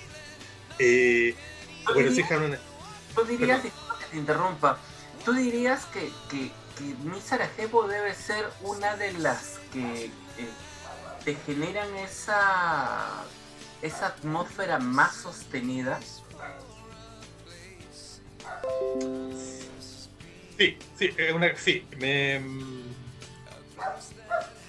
O sea, con, con mayor presencia, más, más omnipresente. Sí, sí, me, me gusta porque aparte que la versión que hacemos nosotros, eh, pensando un poco en cómo rellenarla más, porque la, versión de Milán me gusta mucho, pero, pero ahí Diez toca piano y no toca la guitarra del disco. Pero como nosotros tenemos a un extraordinario guitarrista, le, le agregamos la guitarra del disco, que tiene unos, unos arreglos preciosos. Entonces, para mí suena más redondita, más llenita y tiene, ambos universos. Eh, sí, es una canción que va contra un poco mi personalidad. Soy muy apurón, soy súper apurón, soy, soy un poco eh, ansioso. Y la canción es todo lo contrario, pues son acordes largos, tan- son acordes largos, claro. Y va un poco contra mi orden, pero me crea una, una, una atmósfera. Bueno, de hecho, eh, yo soy una persona como bastante política, entonces en los conciertos de YouTube ponían la lista de los derechos humanos cuando terminaban de, de- de cantar Bono, y todos esos guiños a mis sociales, bueno, de- una, de una de las razones de mi favoritismo hacia la banda es precisamente su lado social y su lado político. Siempre me, desde aquellos años, o sea, cuando nombra a Víctor Jara una canción y cuando ellos estaban, cuando tú no estabas políticamente siempre comprometido, eh, eso para mí una, fue súper importante. Yo, es- me cuesta separar las cosas, o sea, el arte con, con la política para, mí no, es que vayan de la mano, pero sí, sí, sí, sí, sí va- van un poco juntos, con la forma de pensar, con lo social, con... eh, me acuerdo que estaban preocupados de lo que pasaba en Salvador, eh, lo que pasaba en Argentina, cuando vinieron se juntaron, cuando vinieron a Chile, ellos sacaron a la mar de, de- de los detenidos desaparecidos al escenario, uno habló ahí todo el tema, la gente al principio no lo recibió muy bien, hubo un pequeño conato de abucheo, pero después el estadio entero entendió, porque el mensaje era que estas personas necesitaban saber qué había pasado con sus seres y que era justo que supieran finalmente qué había pasado. Y ese era el mensaje, el mensaje no era y ese mensaje yo- la gente lo entendió, súper válido. Para mí es- eso era, era, era muy importante. Esta canción, Mi Sarajevo, que también habla de la guerra, todas estas cosas, eh, también siempre me llegan, todas esas, otras cosas me llegan, no, no solo la música. Sí. Que me, me- me encanta obviamente tocar la introducción de Still Hand Night porque va creciendo y va, va, va creando todo, una, todo lo- que viene después que la, para la guitarra. En Auda yo estoy tocando la guitarra infinita y me encanta porque a la mitad de la canción dejo un poquito a veces toco algunos acordes chiquititos, unos pequeños arreglos y que van complementando porque eh, en el disco original hay varias guitarras grabadas. Eh, en general me gusta mucho, o sea, eh, obviamente uno, uno le gusta más donde uno toca un poco más, o sea, eh, recientemente empecé a tocar en la canción que, que le hizo a su señora, ¿cómo se llama? Eh, o sea, por el cumpleaños. Este. Ay. Landlady. Eh, que- que- que- ah, tan, tan, tan, tan, tan. tan. ¿Escuchan? ¿Se Ah, Soy no? the Thing, Soy the Thing, Soy the Thing. Ah, sí, Claro. sí. Eh, claro, eh, es una, es, una, es una secuencia simple de acordes, pero en medio tiene unos arreglos de cuerda. Entonces empecé a tocar ahí, no toca no, no hay teclado y están los violines. Entonces hay una frase súper linda de violines. Claro, le da un. Le da, le da un, un- un contraste este, bonito adicionalmente. Entonces, Sí. a- a- hasta ahorita estamos hablando de Running to Stand Still, estamos hablando de Mi Sarajevo.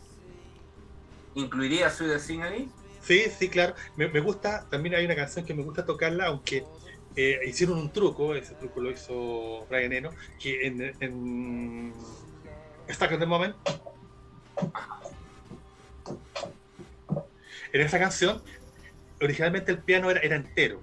Y ellos lo grabaron con un sistema que se llama MIDI, que es un lenguaje que se entiende, que se comunica en los teclados y que tú puedes tocar y, se- y- y lo que tú tocas se escribe en una partitura. Entonces Brian Eno borró como la mano derecha casi toda la mano derecha del piano y dejó solamente la, como la mano izquierda. Y en esa canción está como el peso del bajo del piano, pero no estamos. y es que cuando tú después mezclas, yo creo que yo que puedo haber pensado en eso, los instrumentos como cuesta crearle espacio. La gente cree que no sabe, cuando, pero cuando tú mezclas, lo que estás haciendo es jerarquizar los sonidos, pero también estás creando espacio. O sea, ¿Cómo lo haces? Por ejemplo, dice, ya, la guitarra la voy a poner al lado derecho, la batería en, todo, en, toda la, en toda la pista, las voces en medio y el bajo que está a un lado izquierdo. Entonces, te le, vas creando como sonoramente espacios. Entonces, quizás competía un poco con la guitarra. Entonces dijo, ah, pero. Y dejó la pura mano izquierda. ¿Ya? Entonces tuve que aprender a tocar esa canción solamente cargando mucho la mano izquierda y la mano derecha siendo mucho más sutil. Entonces fue un desafío. Disculpa, disculpa la indiscreción. ¿Estás con tu teclado a la mano? Sí, está, sí, sí.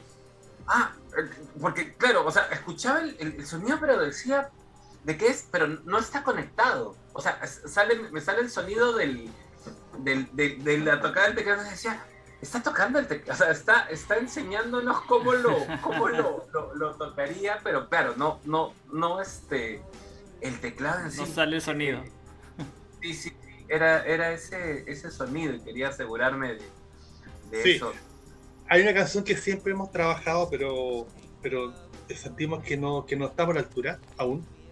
Espero algún día que estemos. Que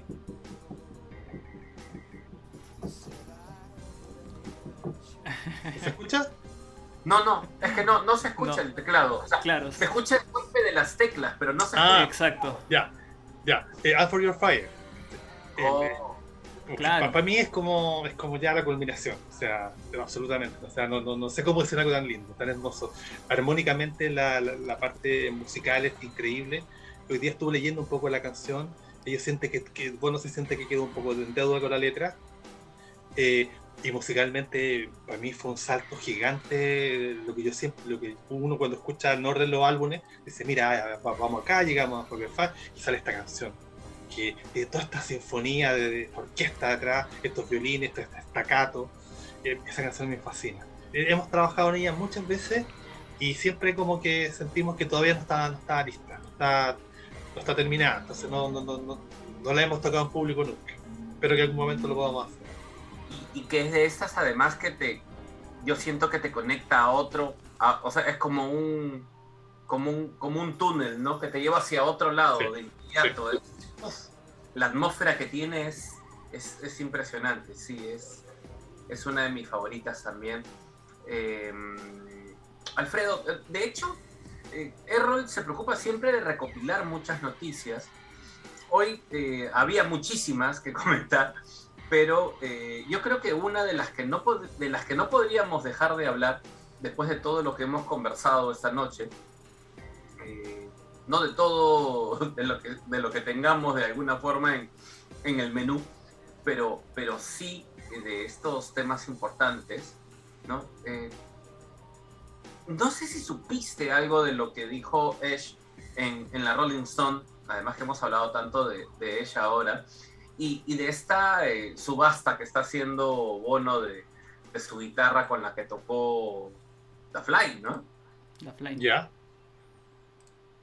Eh, leí, pero muy poco, no, no, no- no leí en profundidad. Pero no O sea- te preocupes, que precisamente para eso está Errol. Y, y, y- y- que nos cuente de estas dos cosas.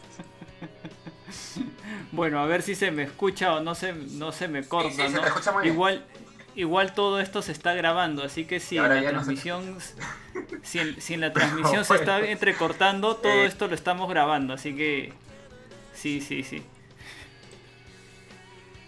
Dale, dale, loco. Ya, bueno. Eh, bueno, lo que podemos decir así rapidito es que sí, pues The eh, lo entrevistaron en la Rolling Stone y eh, lo que dijo hizo que los fans se, se emocionaran porque cuando Edge habla sobre que la gira de, por los 30 años del, del, del Action Baby no estaba descartada. Entonces, ¡ah! Toda la gente dijo, ¡eh! Va a haber gira, va a haber gira, ¿no? Lo sabía, Pero- ¿no? Lo sabía. Sí. Algo iba a haber.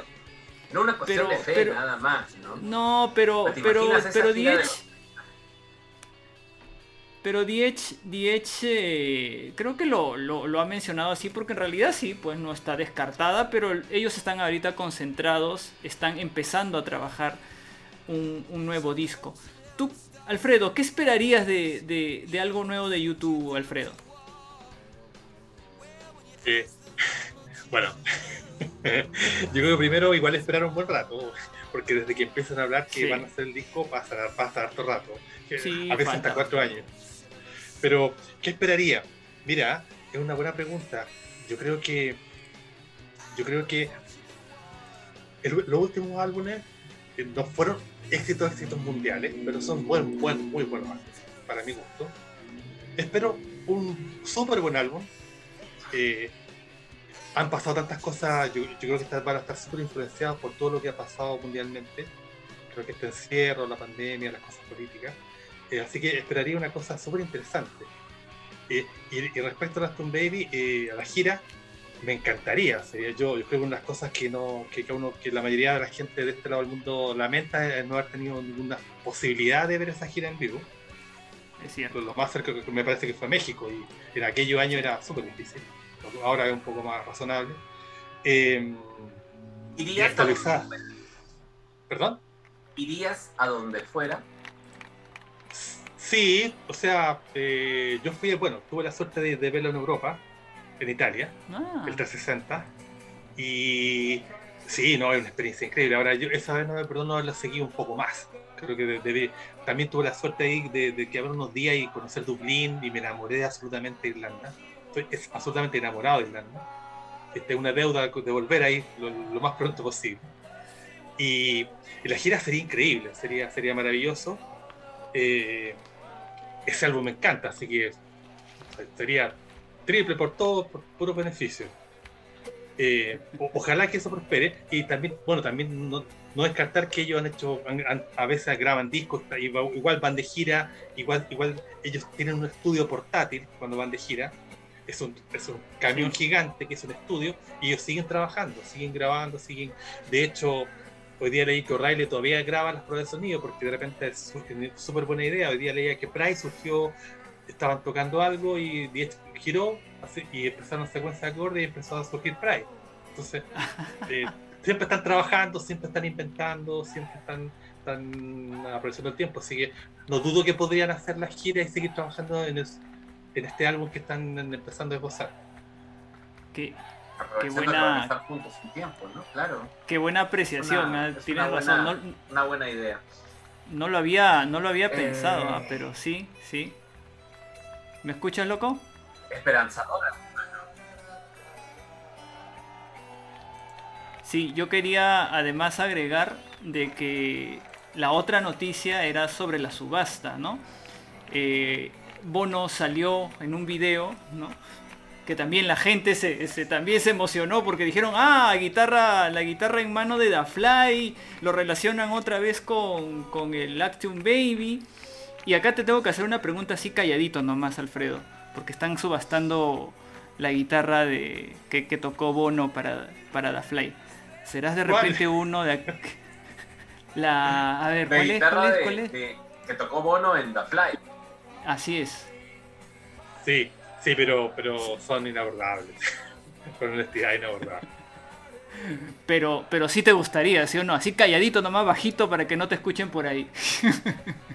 Sí, mira, mira, mira, de hecho tengo en la, en- en la- en la- desde la penúltima gira a la última, Diez, eh, Fender le hizo, un, uno- le hizo un par de bajos, Fender le hizo un jazz bass y un precision, que son unos bajos morados brillantes, que lo usó mucho en la última gira. Y tuve la suerte de adquirir uno, tengo uno, y realmente suena, suena de verdad. Es, ese sí que suena. Y tengo el Warwick, ese blanco que usa, que uso- el que usa más, más, más, más, que nada hoy día. Así que, pero, pero, no, pero no son los que usaron ellos, o sea, son los que la, la, la, la- marca fabrica, porque hay un negocio de que él lo usa y obviamente muchos, muchos fans o músicos lo- los van a comprar porque son endorsados por ellos. Pero son súper buenos instrumentos igual, así que, pero los de las subastas no, esos son, son precios.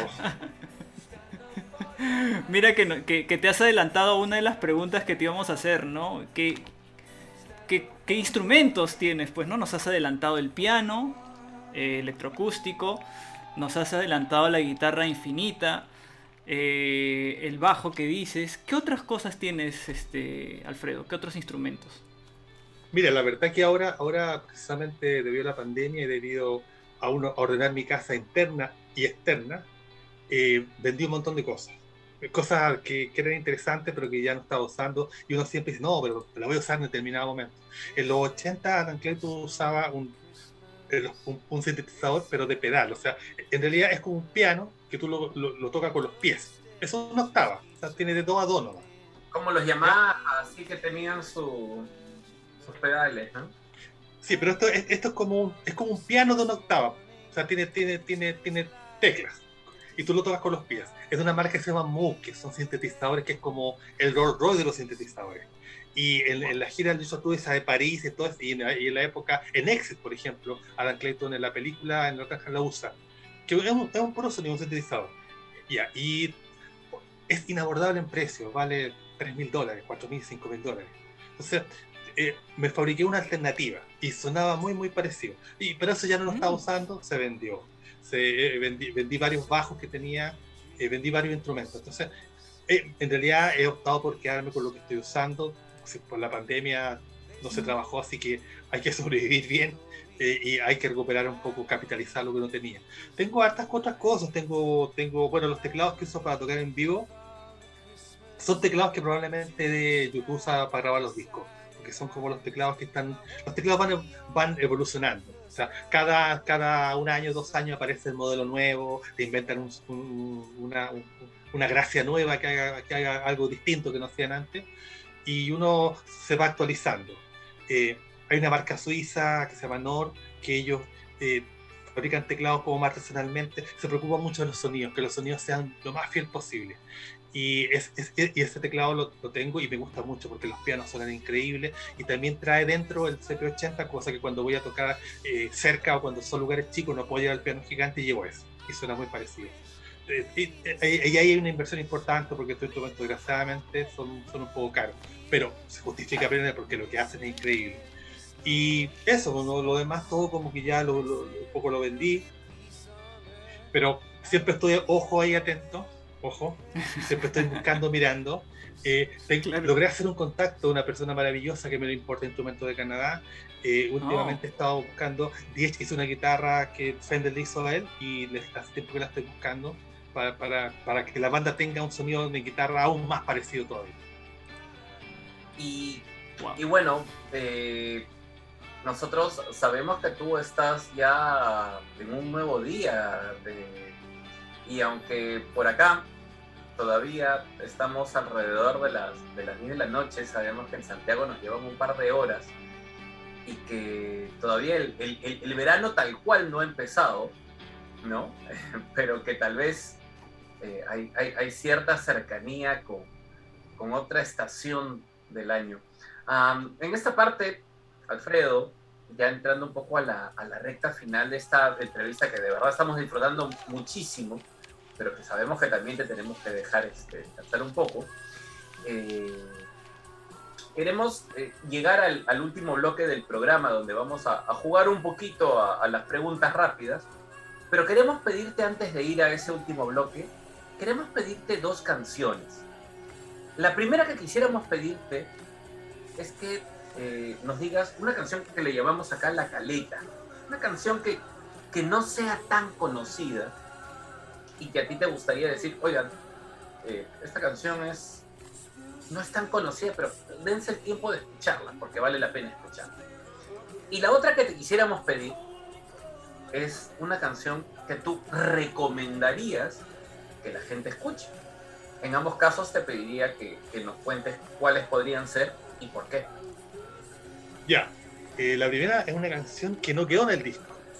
Desgraciadamente, a mí me gusta mucho la canción, pero no quedó porque los discos generalmente tienen un concepto, hay, hay una idea detrás del disco. Uno, en literatura se llama una idea de texto, que es una, una idea que está atrás de toda la obra. Y esta canción está un poco fuera de eso, por eso decidieron dejarla fuera. Finalmente lo usaron en una película, se llama Winter. Eh, me- de esa canción lo que me encanta es la melodía que canta Bono. Eh, la canción la compuso, la compuso Diez con Bono y no estaban tan convencidos hasta que Brian Eno le, agre- le agregó esas cuerdas que van al principio, son unos teclados que van al principio, una, unos violines. Y me encanta esa canción. Vamos a escuchar entonces Winter. ¿Y la otra? La otra es, es que no puedo dejar, no- yo sé que es muy conocido el tema, pero de Unforget Fire me duele la cabeza. Bien. Entonces, vamos a disfrutar de estas dos canciones. De hecho, ya habíamos hablado un poquito de, de Unforgettable Fire cuando, cuando decía cómo, cómo te hace esa conexión, ¿no? Te lleva de un momento a otro. Y claro, la influencia de los teclados en ambas canciones está, ¿no? Por ahí Sí, con las sí, muy, muchísimo. Entonces, Errol, tú dirás. Muy bien, entonces como como, vamos Winter canciones nada más. Estamos aquí No, en la no, sí. Players Radio No, en esta no. tercera temporada disfrutando junto a ustedes. Muchas gracias. Dale, dale. Ok, dale, dale, dale.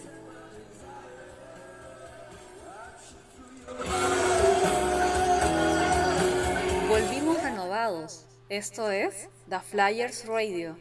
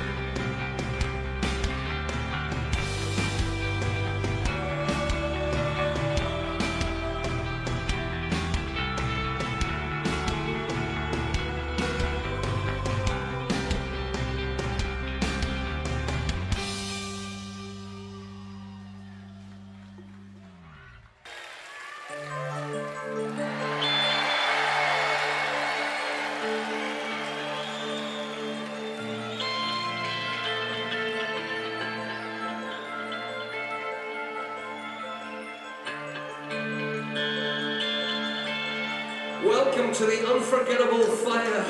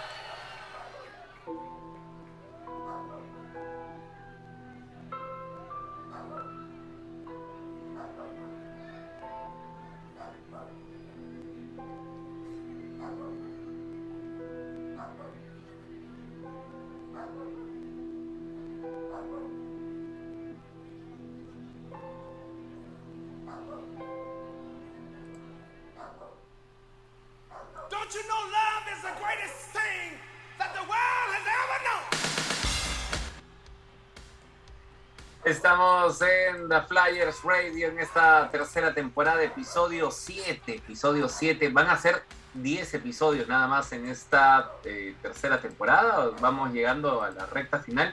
Así como vamos llegando a la recta final también de este super episodio donde eh, pese a todos los problemas técnicos, ya saben que luego el señor Valdivia se mete a, a la, a la fábrica pulir el sonido y dejárselos de la forma más bonita posible para que lo escuchen cuantas veces quieran en Spotify. Estamos con Alfredo Navarro, nuestro invitado, nuestro super invitado esta noche, muy agradecidos por su paciencia, por todo lo que nos ha contado y seguro que podríamos conversar como que unas cinco horas más hasta que amanezca. Este, vamos a, vamos a hacer un poquito de deporte antes de, eh, antes de ya dejarte ir a descansar, Alfredo. Y, y- y queremos jugar un poquito a- al ping-pong contigo, ¿no? Soltarte algunas preguntas y que nos digas qué es lo primero que podrías responder en base a cada una de ellas. Así que, eh, si le parece bien a mi amigo Errol, me voy a mandar yo con, eh, con la primera pregunta. Dale, loco. Es- Listo. Entonces, me mandé con la primera pregunta, de ahí sigues tu error. Listo. ¿Listo, Alfredo? ¿Preparado? ¿Te gusta jugar ping-pong? No. Sí, vamos, dale, dale. Listo. ¿Tu primer disco? Tears for Free. Tu primer concierto. Pop. La gira del pop. La que te hizo fan. La canción que te hizo fan. Puede dudar yo. Ah, igual que yo. La que nunca te cansa escucharla. La que nunca te cansa. Escucharla. La misma.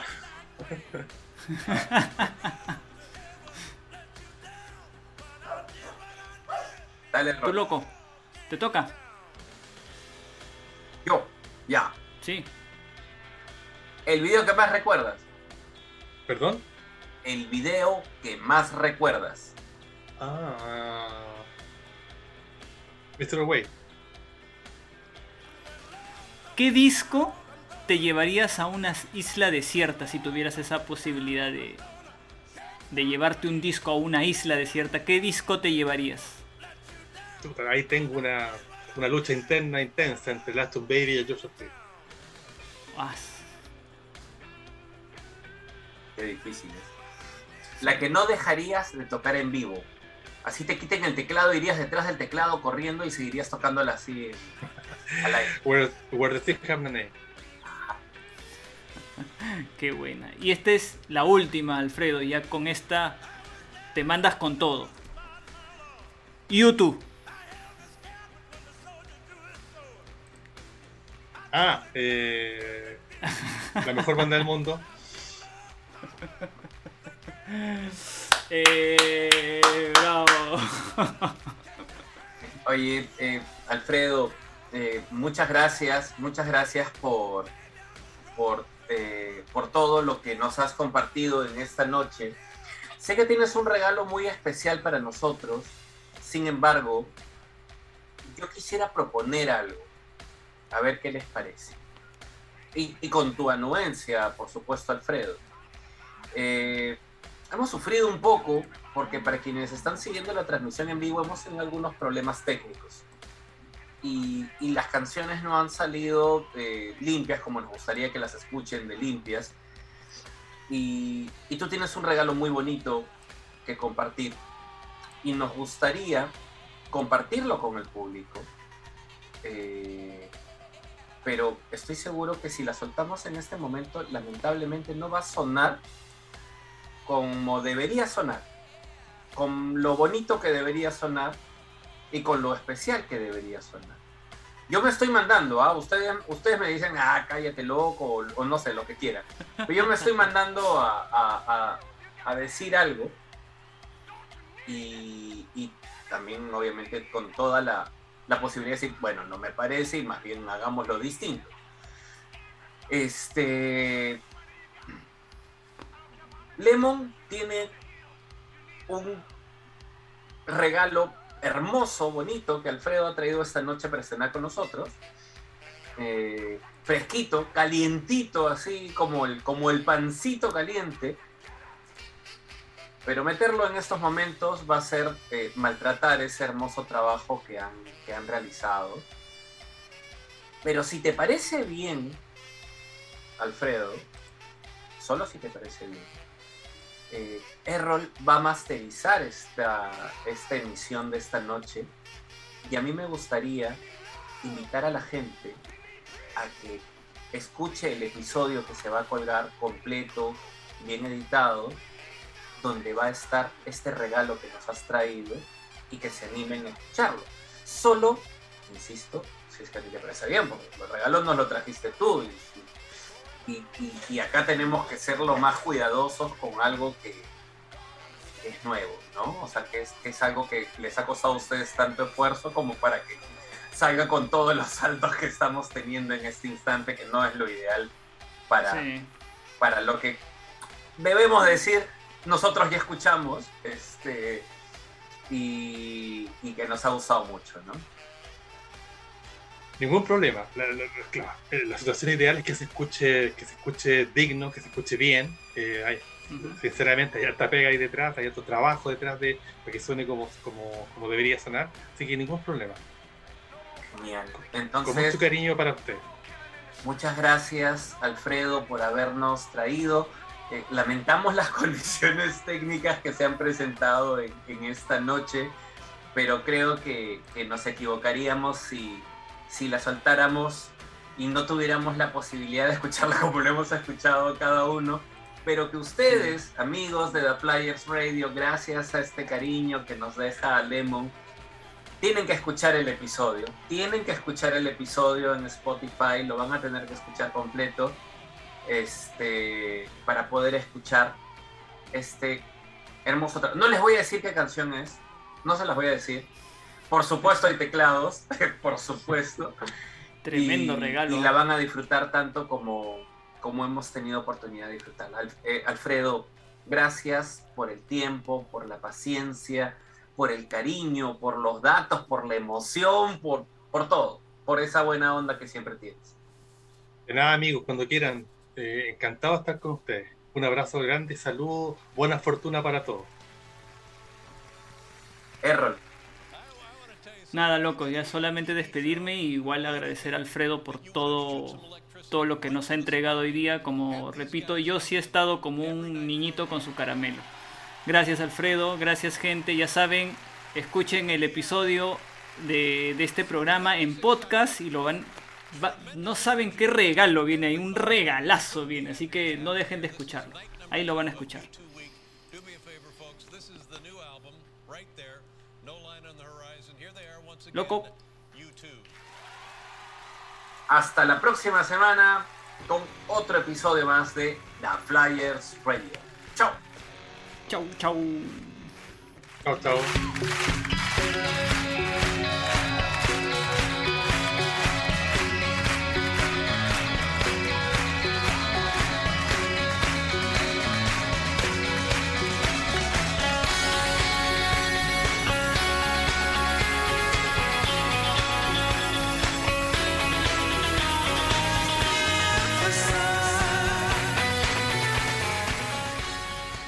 Hola, soy Errol Valdivia. Los que estuvieron en la transmisión en vivo de nuestro último episodio, el episodio número 7 del 26 de noviembre, se habrán dado cuenta que pues tuvimos algunos inconvenientes técnicos.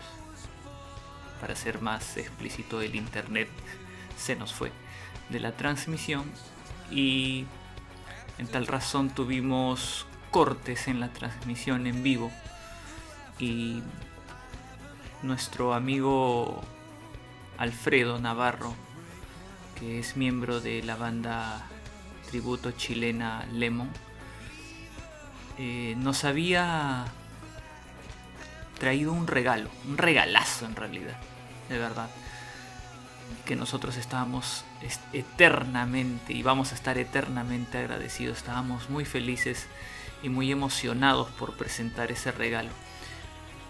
Pero eh, por estos problemas que tuvimos no pudimos presentarlo en la transmisión en vivo. Así que en esta edición ya editada, ya remasterizada, vamos a presentar este regalo que tan generosamente nuestros amigos de Lemon y particularmente nuestro amigo Alfredo, que fue nuestro invitado este día, nos trajo para poder compartirlo con todos ustedes. Entonces, sin más, los, los dejamos para que disfruten de esta versión de Moment of Surrender de esta gran banda Lemon. Así que disfrútenla. Gracias.